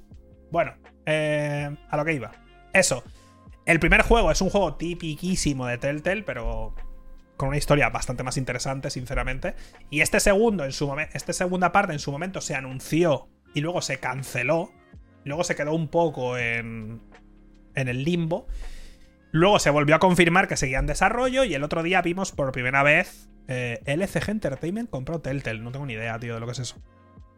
El otro día hasta sale el tráiler. Así que si os interesó el primer de Wolf Among Us, buscad el tráiler de la segunda parte que está muy mejorado gráficamente. Tiene un rollo muy como cómic europeo, cómic estadounidense y ese rollo. Está, está chulo. Yo ya dije que a mí me preocupa el tema jugable. El concepto de juego de, de Telltale está superadísimo. Ya lo comenté. Te hace gracia la primera vez, la primera vez que vives una historia de esa manera, te sorprende mucho y, justo cuadró que, que The Walking Dead, la Season 1, estaba muy bien escrita y tal, pero el, el, el, lo que es el apartado jugable de estos juegos, te juegas dos o tres y te has cansado ya. Te has cansado ya porque es que no haces nada. Y lo dije, estos juegos son de los juegos en los que lo ves en YouTube o lo juegas tú y te llevas la misma experiencia. La misma. La misma experiencia. Porque no hay una parte jugable de, a ningún nivel. O sea, hay algún Quick Time Event tontísimo y ya. Y se fueron a la quiebra, entre otros muchos motivos, porque estaban haciendo 25 juegos iguales. 25. Entonces, eh, ojalá este salga y tenga algo. Algo diferente. Al menos David Cage, con lo mal que me cae en general. Y los malos que me parecen sus juegos. Al menos sus juegos hacen este concepto de otra manera al menos intenta hacer algo un poco más diferente. Pero bueno. Em, vale, es que me he guardado un montón de temas de los que no vamos ni a hablar seguramente. ayer, ya empezaron, ayer, antes de ayer, ya empezaron a salir artículos de la prensa que han podido probar 6 horas del Elden Ring eh, versión final. Versión ya terminada, o sea, han podido probar ya cosas. Eh, me he leído bastantes artículos de bastantes revistas sobre, sobre, sobre esto en concreto y todas, prácticamente todas, dicen que se viene paja. O sea, quiero decir que es una cosa loquísima. Y algo muy importante que he visto en varias de estas previews es que se habla mucho de algo que yo comenté cuando dije el primer momento que salí en, la, en el testeo del online del Den Ring y salí al, a la gran planicie del principio y dije, joder, ¿cómo me recuerda a Breath of the Wild? y aparecen los típicos de Breath of the Wild inventó el mundo abierto. Ok. Breath of the Wild hace una cosa muy buena, ya lo comenté, que es que trata a su jugador como una persona adulta, en el sentido de que la asume medianamente inteligente y curiosa. Y Elden Ring hace lo mismo, por lo menos en la demo técnica esta que probamos. Asume que el jugador es curioso. asume que el jugador va a querer. Voy a ir allí a ver qué pasa. Y va. va sí, más curioso que inteligente, pero bueno. Breath of the Wild te hace sentir inteligente. Aunque no lo seas. Es decir, a veces resuelves un puzzle y dices, hostia, qué listo soy. Pero da igual, es por las herramientas que te da. Pero bueno, aún así. Pero te, asume que, eres asume que eres curioso y que vas a querer ir a mirar y vas a probar y vas a... Voy a mirar qué hay aquí, voy a probar esto, voy a probar lo otro. Y Elden Ring hace lo mismo que hacía Breath of the Wild en ese sentido. Y si miras las previews estas o si lees estos artículos, lo comentan todos, macho. Mira, si tuviera que decirlo en pocas palabras, diría que es un RPG conducido por la curiosidad, que esto es algo que yo comenté ya en la demo técnica y lo repetí 250 veces. Que eso es algo que, en principio, para mi manera de entender las cosas deberían intentar prácticamente todos los juegos de mundo abierto. Porque al final, si no, si no haces eso, caes en los mundos abiertos de Ubisoft. Por ejemplo, en, el Far Cry 5 o en el Far Cry 6. Abres el mapa, eliges un punto y dices, voy a ver qué hay aquí. En este interrogante. Y vas y haces lo que hay ahí dentro y te vas. En Elden Ring sales, miras alrededor y dices, uh, esa cueva tiene buena pinta, o voy a ver qué hay detrás de esa colina, o voy a bajar a la playa, o voy a seguir a ese enemigo. Y eso te llevará a otras aventuras, ¿sabes? Te pasará, joder, los que habéis jugado Breath of the Wild. ¿Cuántas veces en Breath of the Wild marcas una torre, dices, ve a esa torre, y de camino, cuando te das cuenta, llevas 6 horas jugando, te has hecho. Te has hecho 5 o 6 templos de esos, te has perdido, ha llovido, te ha caído un rayo de no sé dónde, te has puesto a cocinar en medio del bosque, te has hecho una hoguera, te has perdido. Rollo, has acabado no sé dónde, ¿sabes? Ese rollo. Y no llegas a la torre. Al final no hay ni torres ni hostias. Entonces. Ese rollo, ¿no? Ese, esa sensación de que estás tú explorando, que tú te estás. Tú estás aprendiendo como jugador. Tú estás empezando además a memorizar marcas en el mapa. Oh, me acuerdo de esa montaña. Hostia, mira, detrás de esa montaña había no sé qué. Que luego el Ring tiene mapa también, aunque tienes que descubrirlo con los, los tablones aquellos de, de piedra o lo que sea. Pero cuando es eso lo que te mueve, cuando lo que te mueve es. Quiero ver qué hay detrás de esa montaña, quiero ver detrás, quiero ver qué hay ahí, quiero hacerlo yo, ¿sabes? Eso es la polla. Y además, eso pega muy bien con, con, muchos de los conceptos de los juegos de, de Miyazaki, porque obviamente, a menor escala, Dark Souls 1 es un mundo abierto. Es que a menor escala, desde el momento en el que llegas a la primera hoguera, después de salir del tutorial, es un mundo abierto. Más o menos, pero bueno, es un mundo abierto. Es realmente no es que pulses un botón y tengas un mapa y. Pero es un mundo abierto. ¿Sabes? Entonces es llevar ese concepto a una escala mucho más grande. Y hacer dentro del Den Ring hay como dungeons y tal. Que esas dungeons sean realmente como más parecido a lo que tenemos en mente con un Dark Souls o lo que sea, esos niveles súper milimétricos y tal Habrá algunos más repetitivos que recuerdan más a las, a las dungeons de Cáliz del Bloodborne también, porque también va a pasar en Elden Ring seguro, ni de coña todas las dungeons del Elden van a ser la hostia.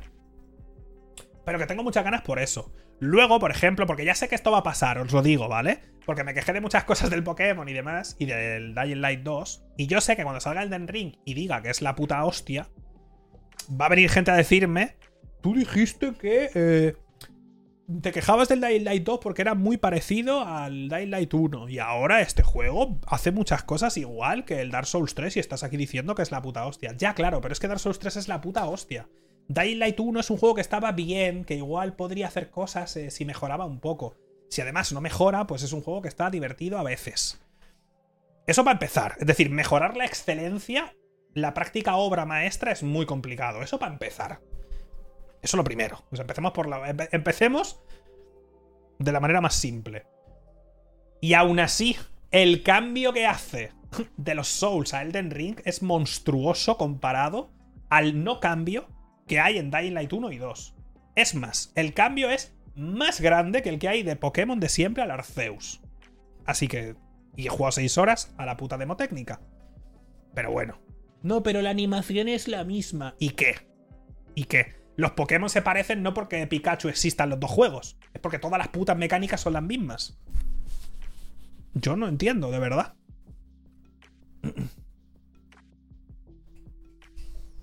Y no lo he jugado. Igual sale el Den Ring cuando salga y juego todo el juego y digo, oye, pues tal. Yo ya lo he dicho, yo dudo, y mira que tengo ganas del Den Ring y seguro que me gusta. Pero yo estoy convencido de que va a salir el Den Ring y a mí me va a gustar menos que Sekiro, ya lo dije, ¿eh? O sea, yo dudo muchísimo que me guste más que Sekiro. Lo dudo. ¿Por qué? Porque a mí me gusta el gancho, me gusta el movimiento súper rápido, me flipan los parries, me gusta la estética japonesa. A mí. Yo ya sé que va a pasar eso, casi seguro. Casi, casi, casi seguro. Pero bueno, y lo diré, no tengo ningún problema. Diré, oye, me ha gustado el de Ring por todo esto, esto no me ha gustado, esto sí, no sé qué, me gusta más Sekiro, ¿qué pasa? Y ya está. De hecho, lo quedaría por un mundo abierto como este, pero de Sekiro, tío. Un Sekiro 2 con un mundo abierto, con tu ganchito corriendo por allí, me, me muero. Me muero, me muero, me muero. me gusta mucho, ¿qué voy a hacer? Es lo que hay. Pero bueno, recomiendo también, tenéis el canal de el que yo llamo Batividilla, nunca, nunca sé cómo se escribe, nunca supe cómo se llamaba, ¿vale? Si yo pongo, yo siempre pongo YouTube Batividilla y me sale. Es el canal del tío que habla del lore de Dark Souls, que no se llama así. Pero yo pongo Batividilla y ya está. Y ya tiene un vídeo hablando del tío este también ha jugado 6 horas a la versión final y habla un poco sin spoilers, spoiler, pero mm, cosas que igual tú consideras un spoiler, yo qué sé, eh, el nombre de un objeto que no tienes ni puntos de referencia. No sé, el tío está, va muy al loro, el pavo, ¿eh? De lo que. Va muy al loro de lo que dice y lo que no, lo que no dice. O sea, no, no, se entra en detalle. Ha jugado seis horas también, no entra. Y no enseña nada, ¿eh? Porque no puede enseñar nada. Enseña vídeo de la demo anterior. Pero habla un poco de, de, cómo el juego es más difícil. Dice, la versión esta que ha salido, o sea, la versión que hemos podido probar, que es la versión final, es bastante más difícil. No porque sea más difícil, sino porque la demo esa que nos pusieron para probar el online tenías un montón de objetos muy poderosos para probarlos. Y en la versión final esos objetos no están, te los tienes que ganar. Empieza siendo mucho más flojo porque no hay objetos súper tochos, ¿sabes? Comentan cosas de esas. Y algunas mejoras gráficas, comentan, no sé, está interesante si, si os interesa. El primer vendedor, por ejemplo, que en la demo te vendía ya invocaciones de lobos que están rotísimas, no te las vende en la versión final, por ejemplo. Entonces no va a ser tan fácil chisear a los primeros bosses con, con lobos. Por lo menos, a no ser que las encuentres, que vete tú a saber dónde están, ¿no? Etcétera. Mejora gráfica, no que se viera más bonito. No, que se Bueno, también han jugado en PC ahora esta versión. Y la demo aquella fue para Play 5, creo, pero. Em, mejoras más artísticas. Como que hay cosas que tienen de repente algún detallito más artístico, igual que no estaban acabadas en aquel momento y ahora sí están terminadas, cosas de ese estilo. Tengo muchas ganas, sobre todo, de jugarlo en PC tranquilamente. Aquí me voy a reventar a jugar, que flipas. Y ya veremos. Ya veremos, ya veremos. Os recomiendo buscar esto por vuestra, por vuestra cuenta y si os interesa echarle un vistazo, ¿vale? Next. Ah, el, Breath, of, el Breath of the Wild.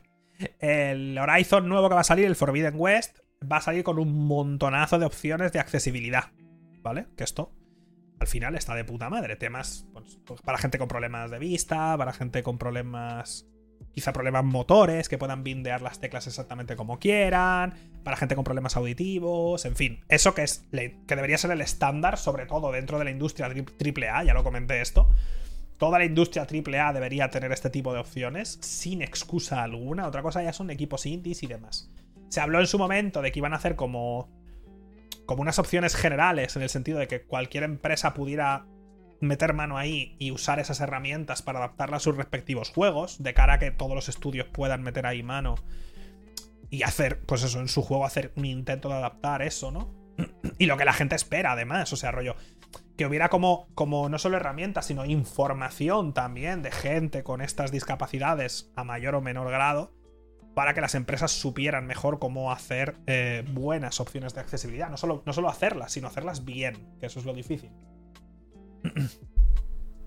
Next. Em, eh, la próxima expansión de Assassin's Creed Valhalla detalla nuevas funcionalidades y poderes divinos. Como sabéis, Ubisoft ya comentó que no iba a haber un nuevo Assassin's Creed en 2022. También comentaron que Valhalla es el Assassin's Creed que más rápido ha vendido y que más ha vendido simultáneamente. Ha vendido muchísimo. El juego es inacabable. O sea, el juego dura 150 horas. He visto Peña en Twitter poniendo imágenes rollo. Por fin lo he terminado. Una foto del 100% y pone al lado 237 horas. Y yo. Basta. Eh, es una locura. Yo llevo 162, mira. Si es que hay gente incluso en el chat. Es, es una locura. Bueno. Y claramente le ha gustado a mucha gente, ¿eh? De nuevo, esto pasa lo, exactamente lo mismo. A mí ya el concepto, el mero concepto de mundo abierto de Ubisoft, yo lo tengo ya superado en mi cabeza. O sea, no puedo, no puedo, como que no entro ya, ¿sabes? Imagina, es que imaginaos, ¿eh? ¿Os podéis imaginar un Assassin's Creed cuyo, cuyo centro sea primero, el movimiento de Dying Light, por lo menos en, en, parkour y primera persona, pero quitando eso. Que el, que, el, que el pilar central fuera la curiosidad, que tú tuvieras que investigar como un asesino y ser curioso y tomar decisiones y encontrar pistas y acabar matando a alguien y que no durara 500 horas, que durara 20, 20 horas de historia y ya está. Pero bueno. La cosa es, la expansión esta, eh, tomando la forma del dios, del dios nórdico Odín, deberemos rescatar a nuestro hijo a lo largo de 35 horas de juego. Bueno, la expansión del Valhalla dura más que la mayoría de juegos. Cosa que no me sorprende. Y ya se han filtrado como los poderes, ¿no? El poder del cuervo, de Muspelheim, de no sé qué, como poderes mágicos. Va a ser como más fantasiosa. Y eh, bueno, pues espero que a los que os gustó Valhalla os reventéis y os lo paséis de putísima madre. Yo no voy ni a probar la expansión, sinceramente. Eh, no voy ni a probarla.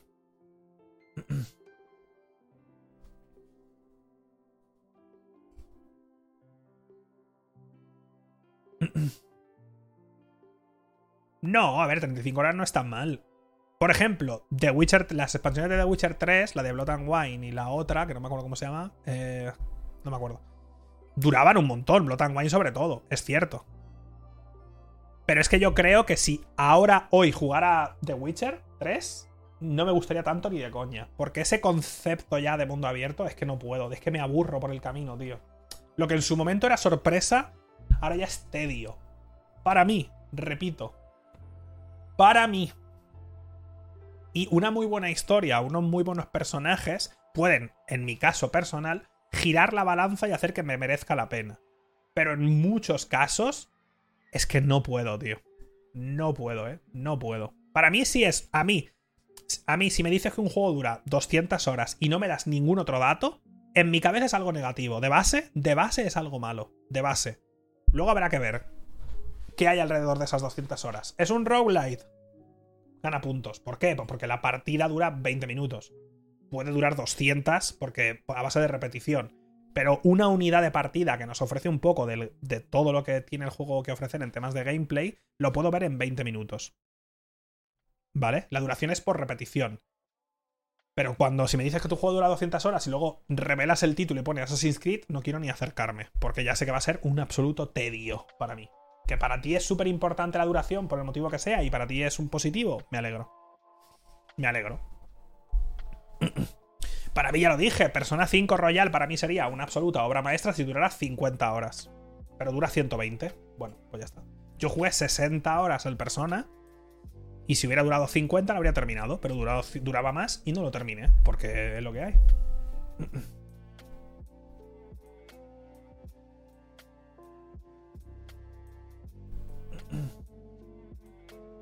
Y también, y esto pasará mucho cuando vayáis haciendo mayores, también os lo digo, ¿eh? Porque cuando yo era más joven y tal, no solo por el hecho de tener poco dinero y claro, quería que los juegos me duraran lo máximo, pues joder, pues para tener cosas que jugar, ¿no? Pero conforme te hacen mayor y empiezas a tener menos tiempo, y yo no soy un ejemplo de esto porque yo vivo de jugar a videojuegos, pero ya me entendéis. Cuando ya curras, lo que sea, llegas a casa y dices, ¿cuánto dura este juego? El Assassin's Creed, 200 horas. Con el tiempo que tengo para jugar, o con hijos o lo que sea, igual tardas cuatro meses en pasarte el Assassin's Creed. Estás hasta la polla, tío, no te acuerdas. El día que te acabas el juego no te acuerdas ni cómo empezó. Entonces, hay mucha gente que es que no puede físicamente. O sea, que no, que no puede acabárselos estos juegos. Que es que no le da la vida.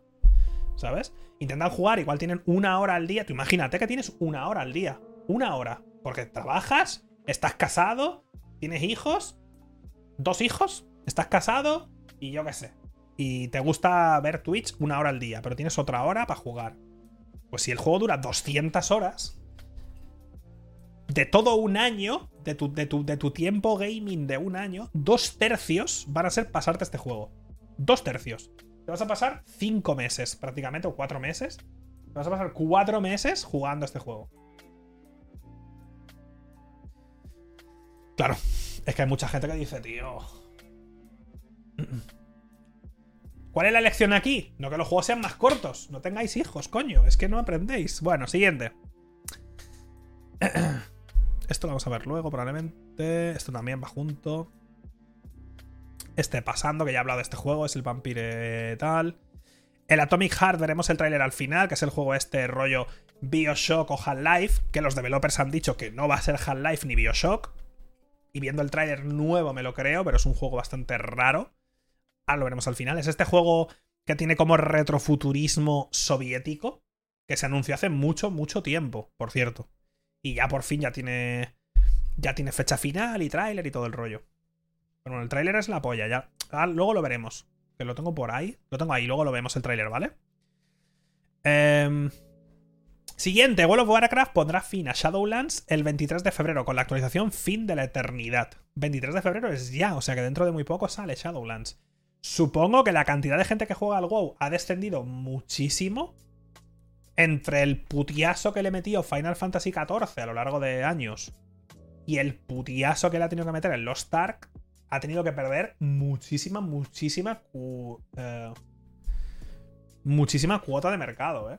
Muchísima. Otro de los grandes lanzamientos de este, de este mes ha sido Lost Ark, que ha salido ya. Y está siendo todo un éxito. Habrá que ver en el tiempo, porque ya sabemos que pasa con todos los juegos, pero sobre todo con los MMOs, RPGs las audiencias caen en picado y luego suben y bajan y demás, pero que caen mucho a lo largo del tiempo por el tema de contenido y tal. La cosa es que en los Tark tienen muchísimo contenido porque llevaba ya 3 o 4 años a la venta en Corea. Bueno, no ha salido. Creo que si tienes la edición que vale 15 euros ya puedes jugar porque el juego es free to play. Entonces cuando salga 100% con free to play sale ya. La versión de 15 euros ya te da acceso. Sí, sé que lanzarán los servidores para abrirlo ya a las 6 o no sé qué y puede tener problemas de servidores, típico de cualquier MMO, es lo de menos. Pero que incluso, teniendo en cuenta que para poder entrar tenías que pagar mínimo, mínimo 15 euros, el juego tuvo un pico ya de cientos de miles de usuarios. Un juego free to play. Para poder jugar antes tenías que pagar. Entonces ya han ganado una pasta que flipas. Y el juego tiene un montonazo de cosas cosméticas y cosas de pago. Por lo que he visto en general, yo jugué solo las dos horas aquel día y lo devolví y no tengo una opinión importante por lo que he visto de gente, de gente que le gusta el rollo este y gente que se está literalmente muriendo jugando, como es Necro, que ha jugado 500 horas y el juego no ha salido, parece que la gente está contenta en temas de, cómo se juega y lo que ofrece y demás. Ha habido alguna queja hacia el hecho de cómo representa a las mujeres, porque es un juego coreano, ya saben, Corea. Corea tiene serios problemas de, de representación de los cuerpos en general, tanto hombres como mujeres. ¿eh? En, este caso en concreto, en específico en Corea, tienen una representación de, las, de la belleza bastante enfermiza. Así de claro lo digo, ¿eh? O sea, tienen una, en Corea, en Corea hay una representación y una concepción de la belleza enfermiza. Así, así te lo digo, ¿eh? O sea, tengo cero problema de decirlo. O sea, es una locura. Es una locura. Es el país donde más eh, operaciones estéticas hay, donde más jóvenes son las personas que se operan de estética. Las, los filtritos de las cámaras, de estos que te añaden cosas, como te exageran cosas y super, queda súper irreal, nacen en Corea. Es una locura. Y esto, se, esto permea en todas las capas eh, de la sociedad coreana. Y en los juegos es otra de esas cosas donde, donde no solo es probable en un juego coreano encontrar una representación totalmente absurda de, de la belleza, sin opciones para hacer un personaje ni medianamente poco estético dentro de los cánones eh, coreanos.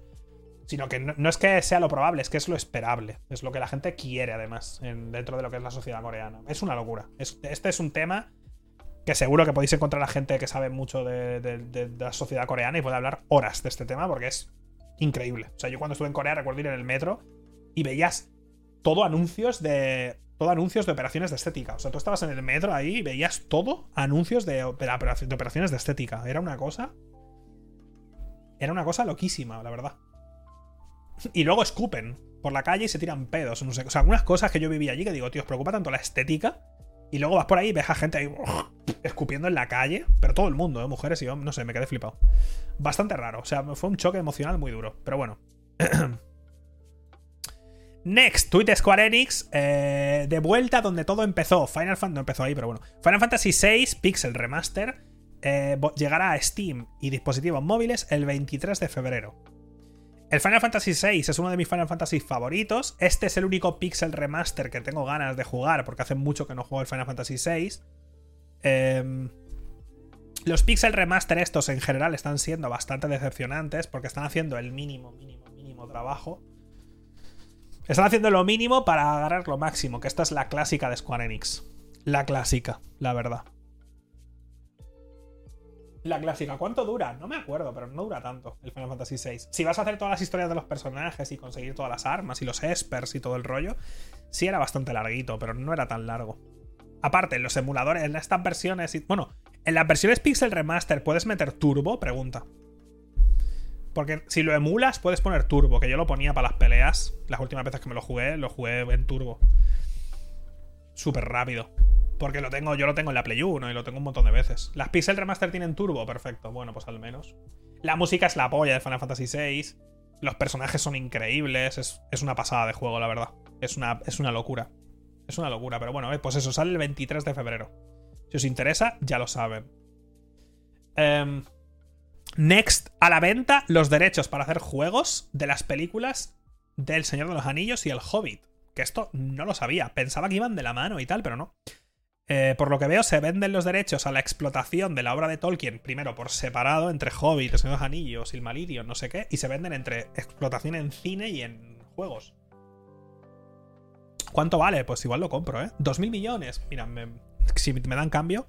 Em, viendo esta noticia y cuando me la guardé, me apetece un montón rejugar. Igual, igual hago un directo, porque además es un juego clásico y hace mil millones de años que no lo juego, que es el juego del retorno del rey.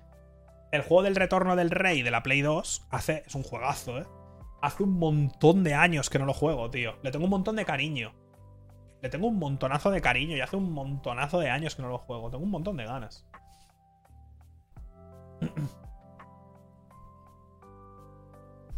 Es un clasicote, ¿eh? Ese juego es un clasicote.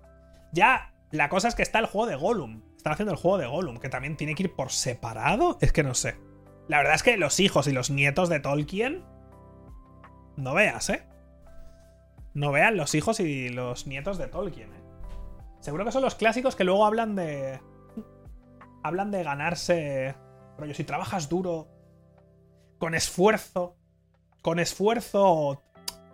Con esfuerzo todo el mundo puede conseguirlo todo. Ah, su apellido, Tolkien. Vaya.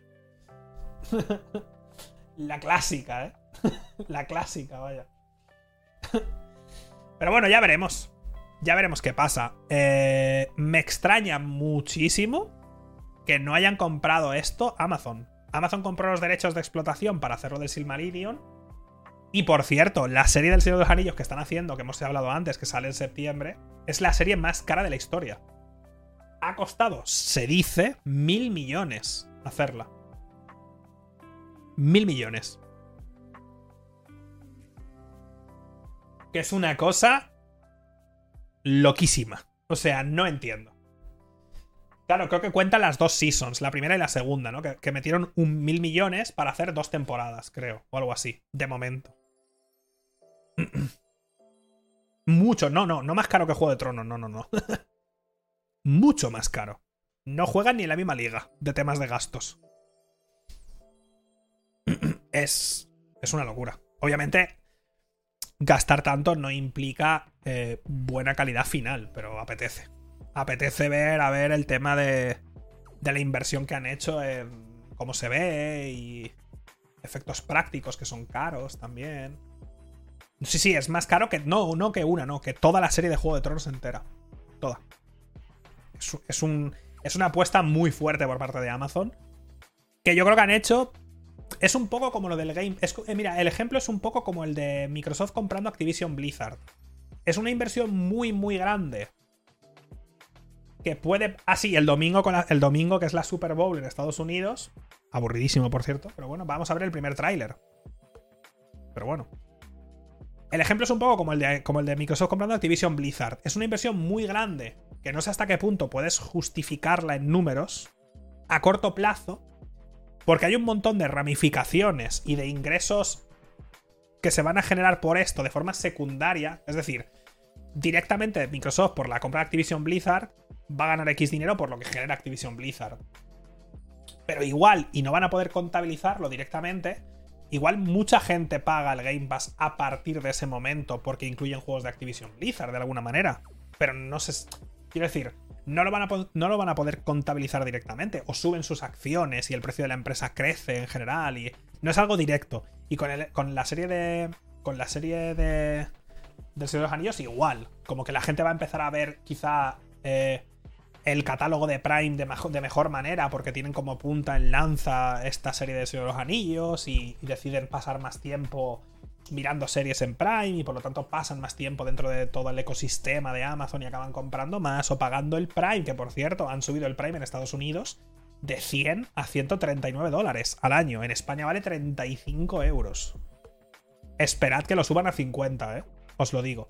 El Prime en Estados Unidos anual vale, ahora lo han subido en Estados Unidos de 100 a 139.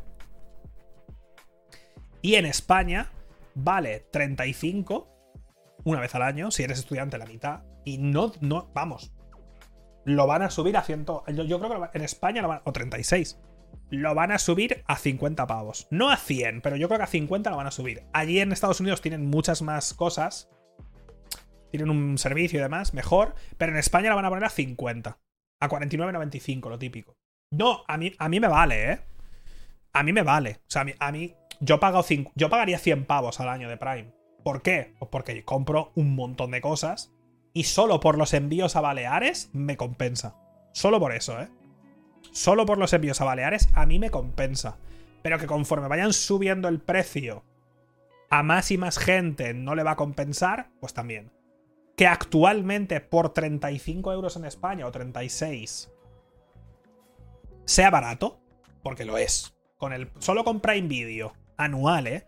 Con Prime Video, la suscripción en Twitch y las compras y los envíos gratis, no está pagado, ¿eh? No está pagado para nada, ¿eh? No está pagado para nada. Para nada.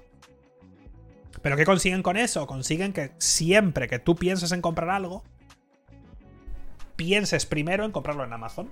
¿Por qué? Porque ya tienes, sabes que el envío es gratis. Entonces ya saben que vas a entrar a su servicio. Que si tienes que elegir entre dos páginas, compres en Amazon porque tienes el envío gratis, porque sabes que traen las cosas rápido. Tienen mil cosas malas, ¿eh? No os penséis que vengo aquí a sobar la verga a mi jefe 10 Bezos. Pero bueno, ¿sabes? Ya sabéis. Entonces, tiene un montón realmente por lo que vale. Eh, por lo que vale realmente, a mínimo que uses los servicios que tienen, te vale la pena. Pero que lo van a subir a 50 pavos, 100%, ¿eh? O sea, yo estoy convencidísimo convencidísimo que dentro de un par de meses dirán que lo suben en España 49,90. Pero bueno. Bueno, la cosa, que a la venta los derechos para hacer juegos y películas de Señor Anillos y El Hobbit. Veremos qué pasa. Veremos qué pasa. 2.000 millones es mucha pasta, ¿eh? Ha decidido subastarlas y espera sacar unos 2.000 millones. 2.500 millones costó Minecraft, ¿eh? Y no hay ningún juego del Señor de los Anillos que haya vendido tanto, ¿eh? como para, como para, como para que sean tan caros los derechos. Porque es los derechos, los derechos, más luego hazte el juego, ¿eh? ¿Sabes? Y no hay ningún juego de, del Señor de los Anillos que haya vendido como para, como para que esto valga tanto, sinceramente. Obviamente ahora van a valer más los derechos simplemente por proximidad a que, estás a que va a salir la serie de Prime y al final eso va a hacer que esté en boca de todo el mundo, Señor de los Anillos, Señor de los Anillos y tal. Pero 2.000 millones, chico. Está fumado, ¿vale? Gracias.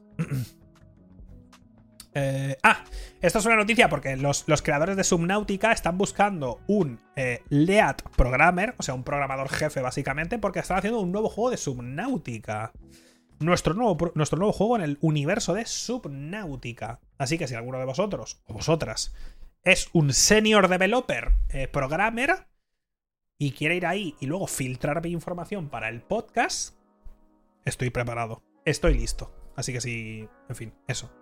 Lo importante de esto es que si alguno de vosotros eh, no soy senior, haber estudiado. Si alguno de vosotros os interesa, ya sabéis. Y sobre todo, pues un nuevo juego en el universo de Subnautica, pues está bien, porque a mí me gusta mucho Subnautica. Next, vamos rápido. Eh, ahora veremos al final del todo el tráiler del Horizon Forbidden West, pero por cierto, PlayStation ha anunciado que Zero Dawn, que es el primer Horizon, ha vendido más de 20 millones de copias. Ha superado 20 millones de copias. Que es una putísima salvajada. Es muchísimo, muchísimo. Para el primer juego de una nueva IP. O sea, no es el nuevo juego de una IP querida, no es el primer juego en la nueva generación de una IP antigua, olvidada, pero muy querida. No, no. Es un juego nuevo. Es una locura. O sea, es muchísimo. Es muchísimo más de lo que pensaba, ¿eh? Yo pensaba que era entre 5 y 10 en mi cabeza. En mi cabeza era entre 5 y 10. Pero bueno.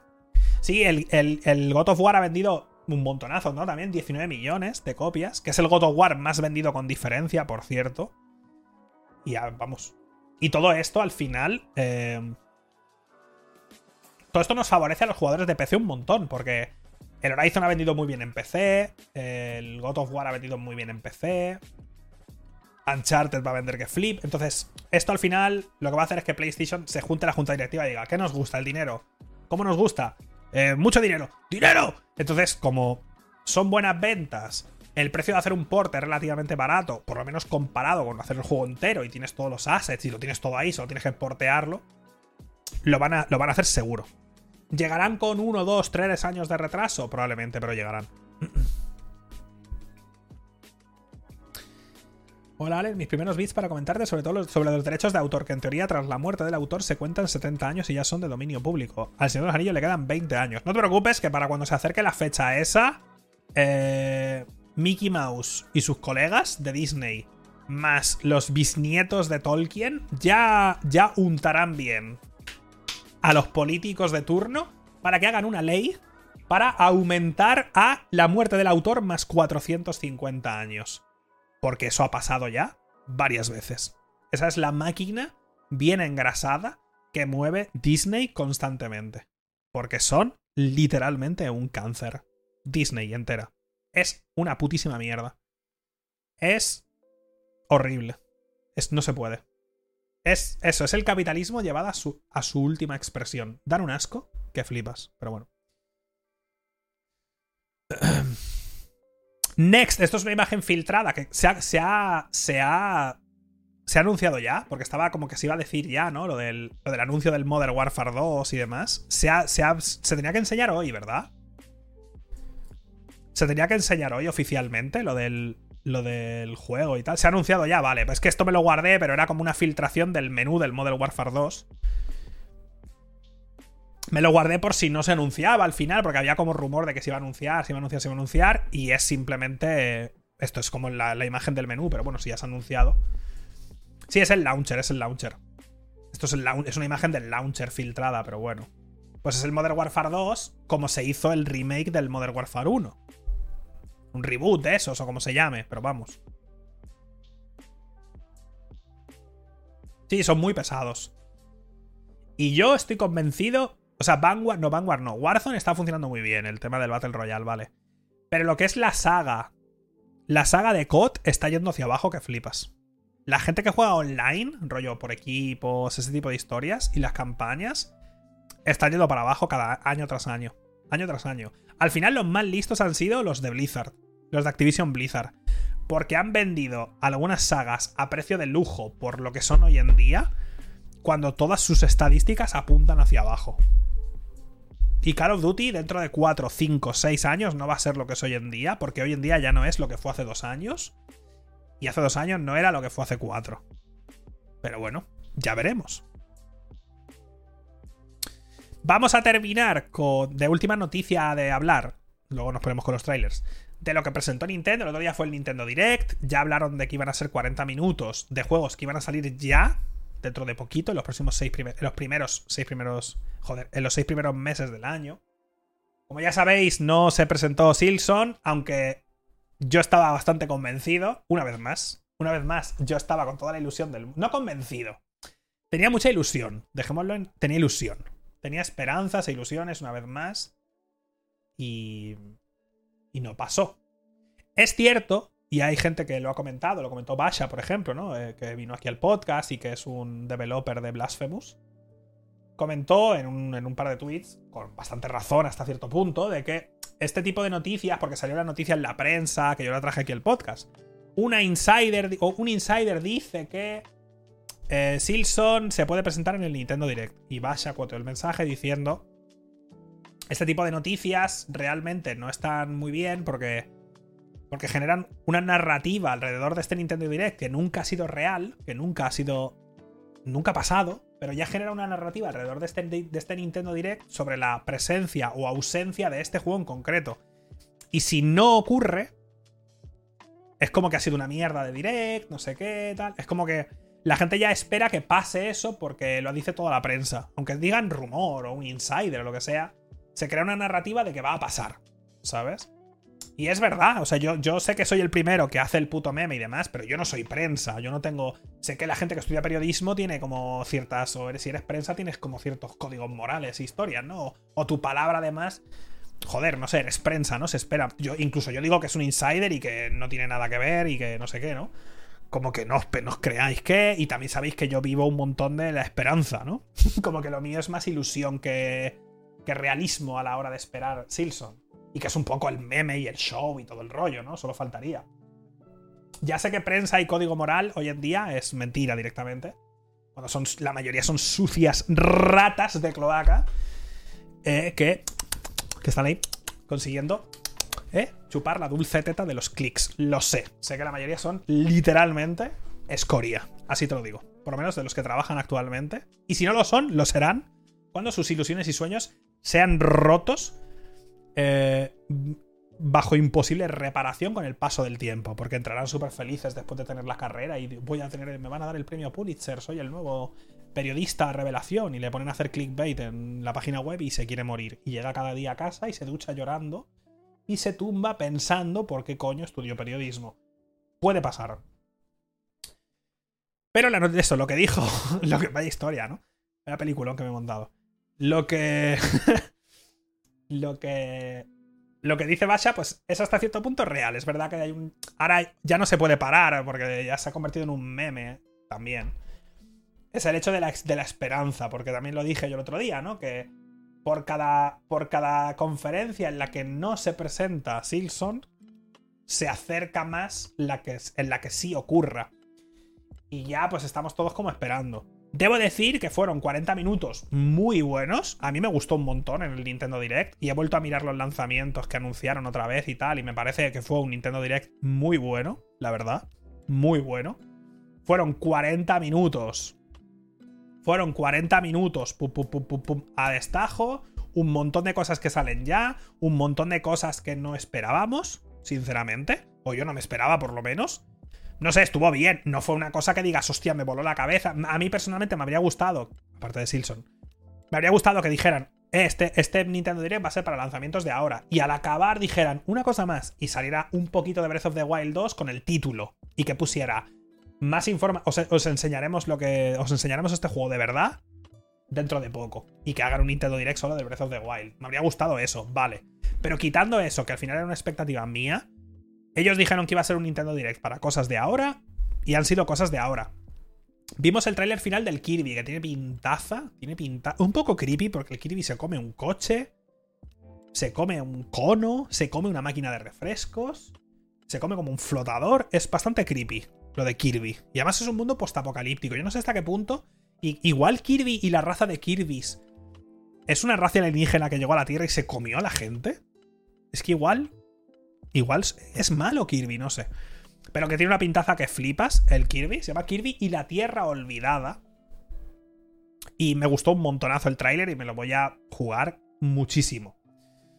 Tiene pintaza. Presentaron un nuevo Fire Emblem. La gente hablaba, se rumoreaba un posible nuevo Three Houses, ¿no? De la saga esa, o sea, de la saga principal, digamos. Y se presentó un nuevo Fire Emblem, pero es un Warriors, es un Musou, es un juego de estos de, darse palos, ¿no? De que sales. Igual que igual que el Irule Warriors, de que sales a un descampado y hay 500 enemigos y los, los mueles a palos. Les metes tremenda paliza.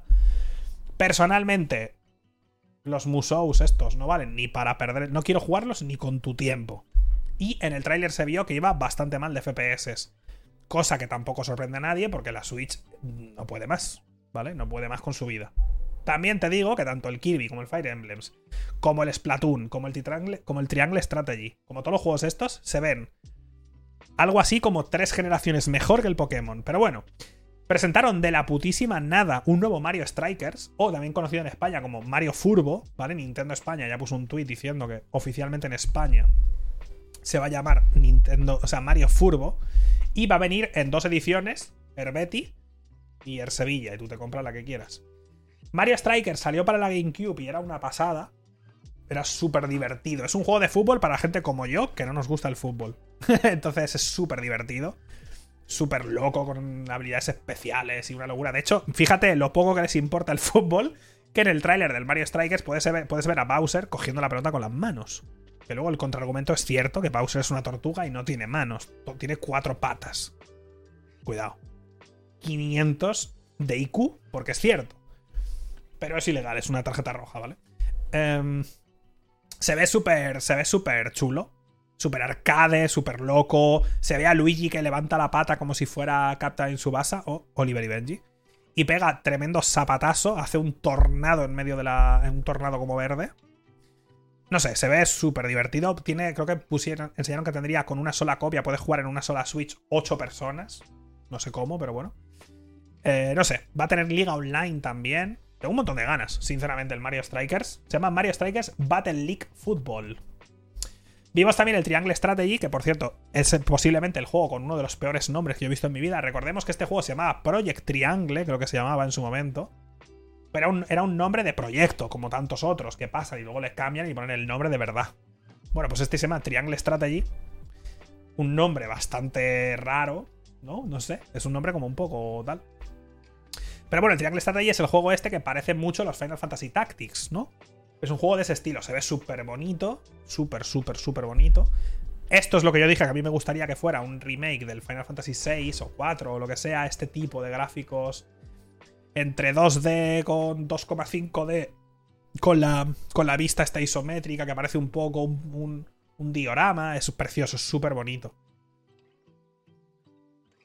Se llama Project Triangle Strategy y le cambiaron a Triangle Strategy, su puta. Es que claro, no sé. Me parece muy raro. Igual en la historia hay algo alrededor del.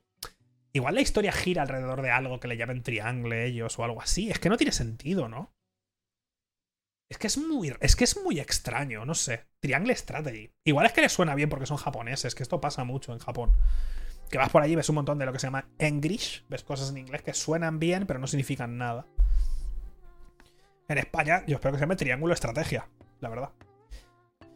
Eh, vimos el Splatoon 3, no vimos la campaña, vimos el modo horda. Lo que vimos era el modo horda. La gente está muy contenta porque le gustó mucho el modo horda del 2, creo que era. Y como que vuelve el modo horda.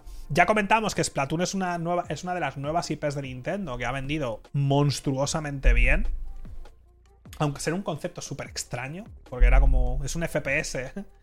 un FPS. Es un shooter, digamos de Nintendo, pero te disparas pintura y va de pintar el que pinta más mapa gana, no sé, es un concepto súper raro, súper raro.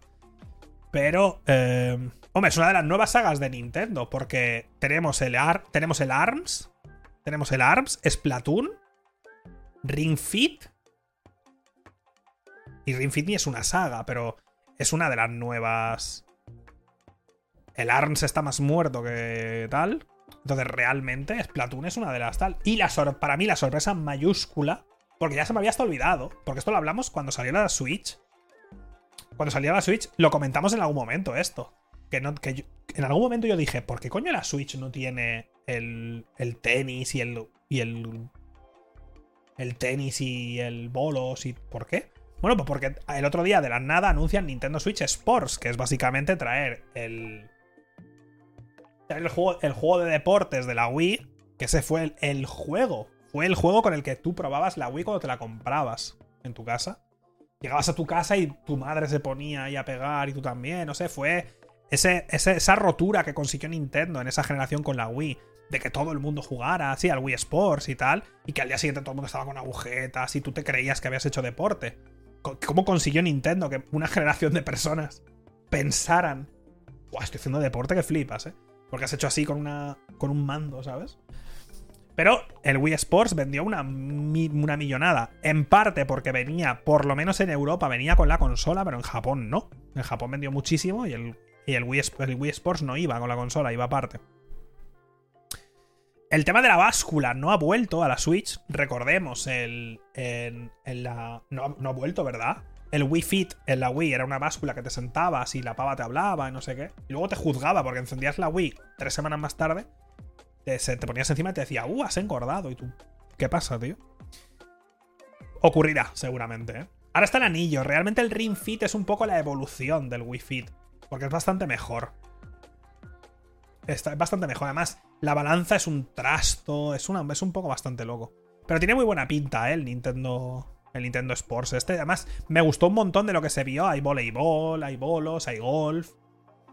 Me gustó un montón de...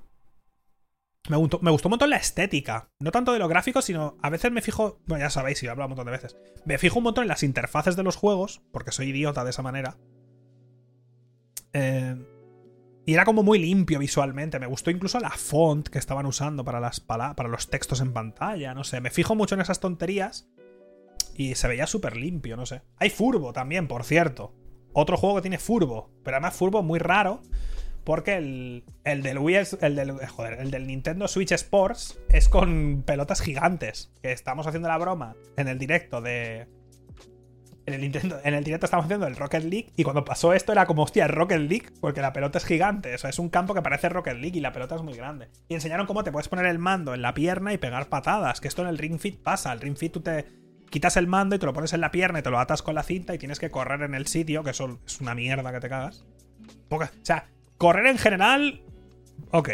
Pero correr, en, correr quieto, o sea, correr así sin moverte va en contra de toda nuestra evolución, ¿eh? Como especie. O sea, es como que no. Nuestro cuerpo no sabe qué hacer en esa situación. Ya, ojalá se llamara Nintendo Saucer 64. Ojalá. Pero bueno. Tengo ganas, ¿eh? Se ve muy chulo y no sé. Me sorprendió. Aparte también vimos el Fire Emblem, Triangle Strategy, Kirby, ¿vale? Ah, la colección de Assassin's Creed, la Hecho Collection, que va a 3 FPS, por lo que pudimos ver. Y lo que me sorprendió de esto no es que la anunciaran, es que yo pensaba que ya había salido Assassin's Creed 2 en la Switch. Porque como salen un montón de juegos reeditados y demás en la Switch, pensaba que ya había salido. Pero bueno, se ve a Hecho corriendo por allí por, por los tejados, va a 10 FPS. Y pues no sé, no sé quién no ha jugado todavía Assassin's Creed 2, pero quien, ha querido jugarlo creo que lo ha jugado en algún momento de su vida, pero bueno. Por cierto, esta colección ha salido también en eh, el Steam Deck. Porque si lo tienes en Steam, el Assassin's Creed, puedes jugar en una portátil. Y a 60 FPS, probablemente. Lo dejo caer simplemente. Cuando me llegue mi Steam Deck y mi otra consola que me compré, hablaremos de ellas, porque tengo un montón de ganas. Eh, anunciaron también una, reedición de. Una, remasterización del Chrono Cross. Que luego veremos un poco el tráiler. Pero vamos, Chrono Cross. Chrono Cross no es como. Porque Chrono Trigger lo conoce como. No diría mucha gente, porque sigue siendo un juego de nicho, la verdad. Pero Chrono Trigger, yo creo que. Más o menos, los que estáis aquí. Todo el mundo de aquí, yo creo que conoce Chrono Trigger, aunque sea de pasada, porque salió en la DS también. No sé, es un juego como muy. Dentro del mundillo, como que más. Te suena, ¿no? Quieras que no te suena Chrono Trigger. Te suena, de haberlo escuchado al menos. La mayoría de los que estáis aquí, ¿eh? No digo la mayoría de la gente. De la gente de la calle, no. La mayoría de gente, yo creo que al menos te suena de algo. Chrono Cross. Lo dudo, ¿vale? Porque ya ese ya sí que es una cosa bastante bizarra de juego, es muy raro. Entonces, yo no sé hasta qué punto este juego va a vender, ¿eh? Porque Chrono Cross es rarísimo. Es un juego súper raro. Pero bueno, yo creo que igual aprovechan el crono. La gente escuchará Chrono Cross y dirá, ¡uh! Me suena de Chrono Trigger. Chrono Trigger es el que hace aquí lo que llaman los diseños, correcto. Es el que está Son Gohan en la portada. Está Son Gohan, Bulma. No sé, no sé si se ha confirmado que esté traducido. ¿Se sabe si va a salir traducido al español? Por cierto, aunque no queráis probar el Chrono Cross o no os interese, os recomiendo que busquéis la banda sonora. La banda sonora del Chrono Cross es guapísima. Me encanta la banda sonora del Chrono Cross. Es súper chula. Sí, está confirmado la web de Nintendo. Uh, pues yo me lo voy a meter bien por el culo probablemente. En privado. Y jugar un poco también. Eh... Ah, No Man's Sky fue otra de las sorpresas. No Man's Sky eh, va a salir en la Switch. Bueno. Eh, en teoría, tengo que buscarlo, pero al parecer es como. No sé si es un artículo o un vídeo. Como. No tengo que buscarlo porque no, no lo sabía sobre lo sobre que han hecho magia para poder meterlo en la Switch. O sea, como que han hecho un montón de, rollos técnicos. Entonces me gustaría una charla en la GDC o algo para verlo, ¿no? Como, lo han hecho. Como una, que es una locura, ¿no? O sea, que han hecho locuras para que funcione la Switch. Entonces me gustaría un montón verlo. O sea, lo que es la charla, me gustaría, pero bueno. Eh, remakes del From Mission 1 y 2. El primero que va a llegar es el From Mission 1. Yo jugué el From Mission 3, juraría, en la Play 1. Creo que el From Mission 1 y 2 son de la Super, creo. Son juegos también como el Final Fantasy Tactics, pero llevas mechas. Bueno. También anunciaron un nuevo Xenogears, ¿no? ¿Era Xenogears? Espérate. Momento que lo busque. Xenoblade, Xenogears. Para que, para que veáis lo que tenía en la cabeza. El Xenogears, qué pedazo de juego, ¿eh? Por cierto. Em, ¿Pero dónde está, tío? Que no lo veo.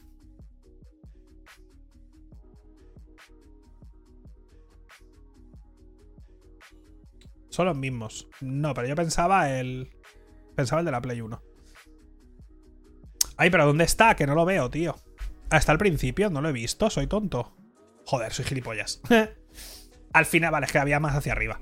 Al final de todo también vimos eso, el Xenoblade Chronicles 3, que se ve súper bien, por ejemplo. O sea, tú ves ese... Ves el tráiler del Xenoblade Chronicles... Primero, me alegro un montón, porque sé que hay muchos de vosotros a los que os gusta. Y se ve súper bien. O sea, ves el tráiler y dices, la puta madre. Se ve que flipas de bien, gráficamente. No me interesa una mierda ni voy a jugarlo, ¿eh? lo digo ya. Porque no me interesó el primero, no me gustó el primero ni el segundo. No lo quiero ni con vuestro tiempo. Pero me alegro un montón porque Me alegro un montón porque a mucha gente le gusta y seguro que lo pasáis de puta madre. O sea que ya ves tú. A mí no me molesta que salgan juegos que no me gustan. A mí me parece un peñazo que flipas. O sea, insoportable. Típico tutorial japonés de 400.000 horas. A mí. Ya está. Eso es todo, no tiene más. Claramente vendió bien, la gente está contenta y tal, entonces están haciendo un tercero. Se ve que flipas, sinceramente. Y lo repito y lo voy a repetir hasta que me muera por cada juego que sale de empresas con menos presupuesto que Pokémon, con juegos que se ven muchísimo mejor, incluso de mundo abierto, vergüenza debería darle a The Pokémon Company y a, Game, Freak. No me voy a callar, lo voy a decir cada putísima vez. Es vergonzoso. Me vale verga que haya vendido 6,5 millones de unidades en 10 días, en 3, en 2. Me da igual que te guste o que no te guste, me importa una puta mierda. Es una vergüenza para todos los jugadores de la saga y para todos los compradores de la misma que una empresa que ingresa miles, no poco, ¿eh? Miles de millones al año por su IP, haga un juego con esos gráficos. Es vergonzoso. Y ya está. y me podéis decir lo que os salga del culo, me da igual. Es así, y punto y final. Vimos otra vez el Advance Wars 1 más 2, el remaster este con gráficos 3D como se parecen un montón a los del juego de Zelda que hicieron el. El de. Iba a decir. A Link, ¿Era Link to the Past? No, no era Link to the Past. ¿Cuál era el que estaban haciendo? que era el de la Game Boy, coño. Link's Awakening. El de, la, el de la Game Boy que hicieron para. El de la Game Boy que hicieron para la Switch, que, que se veía como si fuera, pues eso, un diorama, se veía, parecía como modelitos así. Bueno, pues este tiene unos gráficos similares, el Advance Wars. Este juego se anunció para finales de 2021, juraría, y se retrasó, pero como que se retrasó y no dijeron nada, ¿no? Como que. Ah. Como. Ah, aire. Y ahora ha aparecido de nuevo ya con fecha y todo el rollo. Sale el 8 de abril, el Advance Wars. Advance Wars fue una saga. Fueron unos juegos muy queridos en la DS, ¿eh? Muy, muy queridos en la DS. La peña se reventaba. Además, estaba muy bien con el tema del lápiz y demás, ¿os acordáis? O sea, que pegaban muy bien con el tema del lápiz. Entonces, tengo, curiosidad. Yo no creo que me los compre porque a mí me gustaron, pero tampoco me mataron. Era como que me, pasé alguno de los que salieron y dije, ok, y ya está. Pero vendieron muchísimo, ¿eh? funcionaron muy, muy bien. Por cierto, la Switch, como consola, juntando la original con la OLED, ambas dos, han superado ya a la Wii en ventas. Han vendido más que la Wii en toda su vida. Y la Switch a este ritmo, en principio, va en línea recta para destronar a la Play 2, supongo. O, dentro de su propia empresa, a la DS. Ha vendido ya 100 millones o ciento y pico millones o algo así la Switch. Ya ha vendido más que la Wii. Y va en línea recta para superar a la Play 2 y a la DS. Es una locura. O sea, la Switch es, es, es una impresora. La Switch es una impresora. Es una impresora de dinero. Es una locura. Sí, sí, no, claro. Nintendo va a vender más Switch este año que Sony va a vender Play 5. Y que Microsoft va a vender Xbox Series X. Y no por, no por, la, no por el problema de chips, ¿eh? Porque va a vender más. Y ya está. Sin más. Va a vender más. En su quinto año, ¿eh? Su quinto año fiscal es este que empieza ahora en marzo. Y va a vender más que las nuevas consolas. es bastante loco. También enseñaron, anunciaron un... Eh, salió el Mario Kart, el Mario Kart este deluxe, y hostia, que es el juego más vendido de Switch, el Mario Kart. Ha vendido 45 millones de copias o algo así, o 47 o no sé, una locura. O sea, millones, muchísimo. Y salió un vídeo y hostia, por fin, porque este viene de la Wii U, creo, ¿no? El Mario Kart este viene de la Wii U. Creo, ¿es de la Wii U o de la Wii? No me acuerdo. Tiene 7 años, bueno. Y bueno, pues pusieron un tráiler y yo, hostia, joder, mira, los, los tíos, se eh, lo han hecho, los cabrones, se han vendido muchísimo, pero por fin van a poner un. van a enseñar un nuevo Mario Kart y tal. Pues bueno, no. Anunciaron un pack de DLCs que son mapas. Y en typical Nintendo Fashion, el pack de mapas son un Cristo de mapas, son muchísimos. Pero el pack de mapas con. No me acuerdo, tío. ¿Cuántos mapas hay? ¿40 y algo? O sea, es una locura, ¿eh? O sea, el pack de mapas tiene 48 mapas de todos los juegos anteriores. Vale 25 euros. El juego base, si te lo compras, tiene 20 mapas o algo así, o 22, y vale 60 euros. No ha bajado de precio. Ok. Eh el juego base. O los que sean, da igual. Da igual los que tenga. No tiene sentido el precio. Pero, ¿sabéis por qué? Pero ¿sabéis por qué hacen esto? ¿Sabéis por qué lo hacen? Primero, porque es Nintendo. Y segundo, porque si pagas el Online Plus, es gratis. Aparte de porque pueden. Porque si pagas el Online Plus, que te dan el DLC del Animal Crossing, el DLC este, también te entra el DLC este. Porque lo que les interesa a Nintendo no es. O sea, Nintendo no quiere cobrarte 20 euros por los mapas. Nintendo no quiere cobrarte los mapas. No quiere, ¿eh? O sea, Nintendo no quiere que te compre los mapas. Nintendo quiere que pagues el online extra. Eso es lo que quiere. Para una empresa y de cara a accionistas, un usuario que paga cada mes vale más que un usuario que hace las compras puntuales por el mismo precio.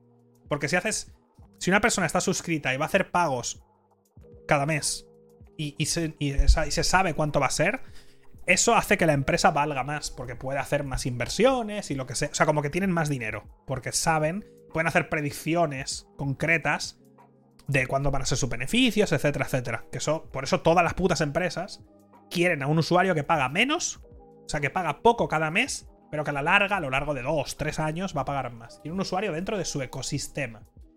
Y una persona que pague 10 euros al mes durante un año, que serían 120 euros, vale más que tú un día te calientes un día mirando Amazon y te compres una edición coleccionista y te gastes 120 euros. Aunque sea para la misma empresa, ese dinero.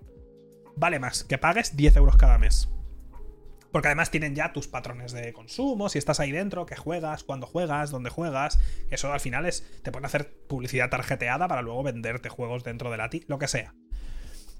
Por eso todas las putas empresas tienen servicios de pago, todas. Todas las putas empresas.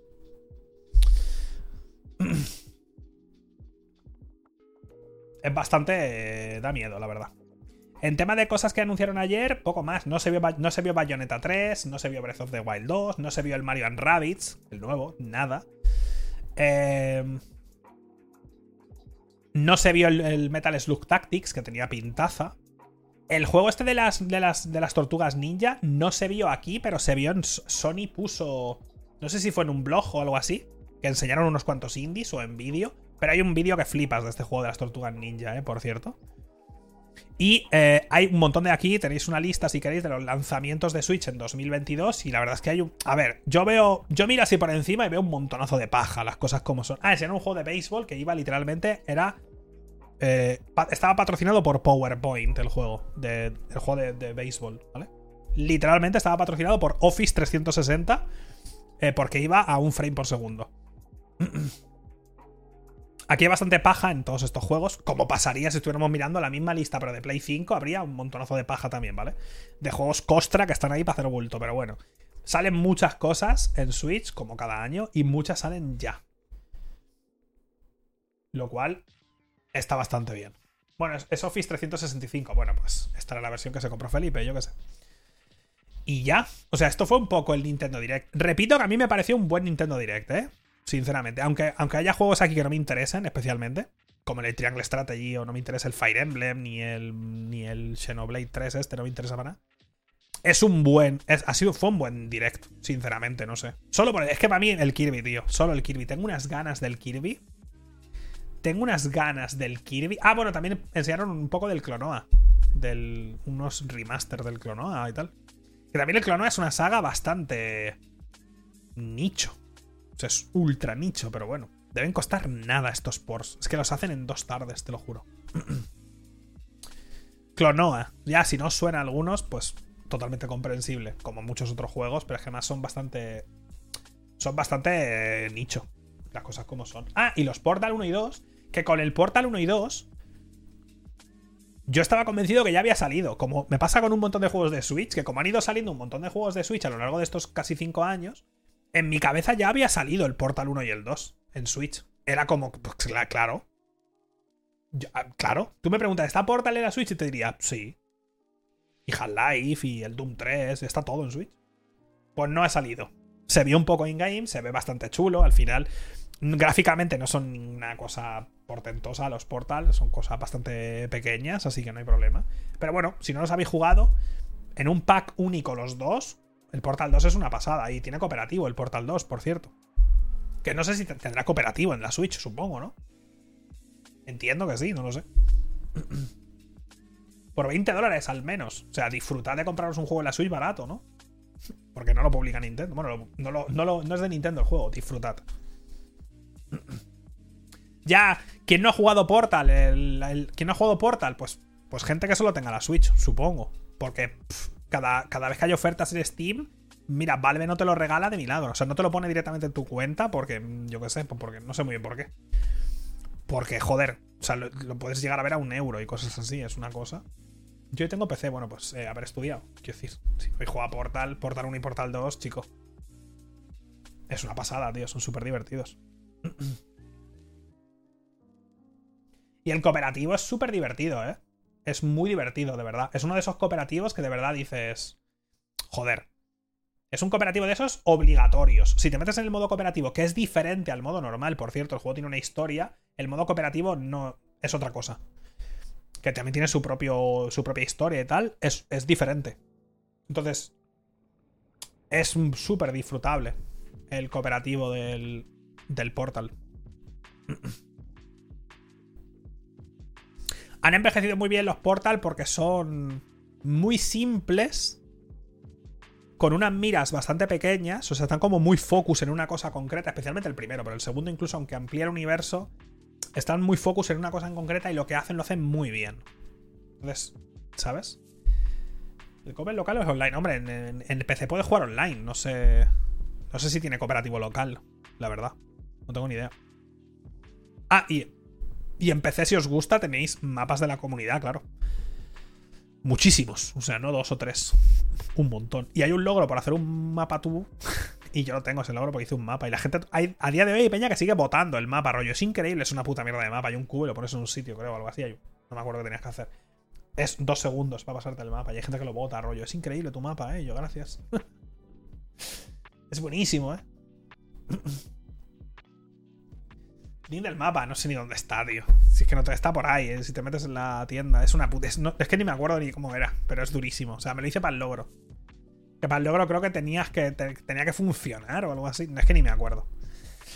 Y con esto ya está. Lo que es la parte de noticias. He, cerrado un montón de noticias que no hemos visto porque se me ha ido un poco la olla y he, pues, he pillado un montón de noticias diferentes esta vez. Pero bueno, ahora, como ya os dije, paro lo que es el audio para resubirlo como audio a Spotify. Vamos a ver dos o tres trailers. Y nos vamos, que tengo hambre. Son las 10 y cuarto, tengo una hambre, tío. Así que nada más. Eh, gracias a todos. En general, gracias a todos y todas por haber llegado hasta este podcast 50. O, lo que es lo mismo, llevamos un año y un poco haciendo esto cada fin de semana en principio. Que está bastante bien. Entonces, obviamente, gracias a todos. Porque. porque me gusta hablar. Como ya sabéis. Así que eso. Nada más.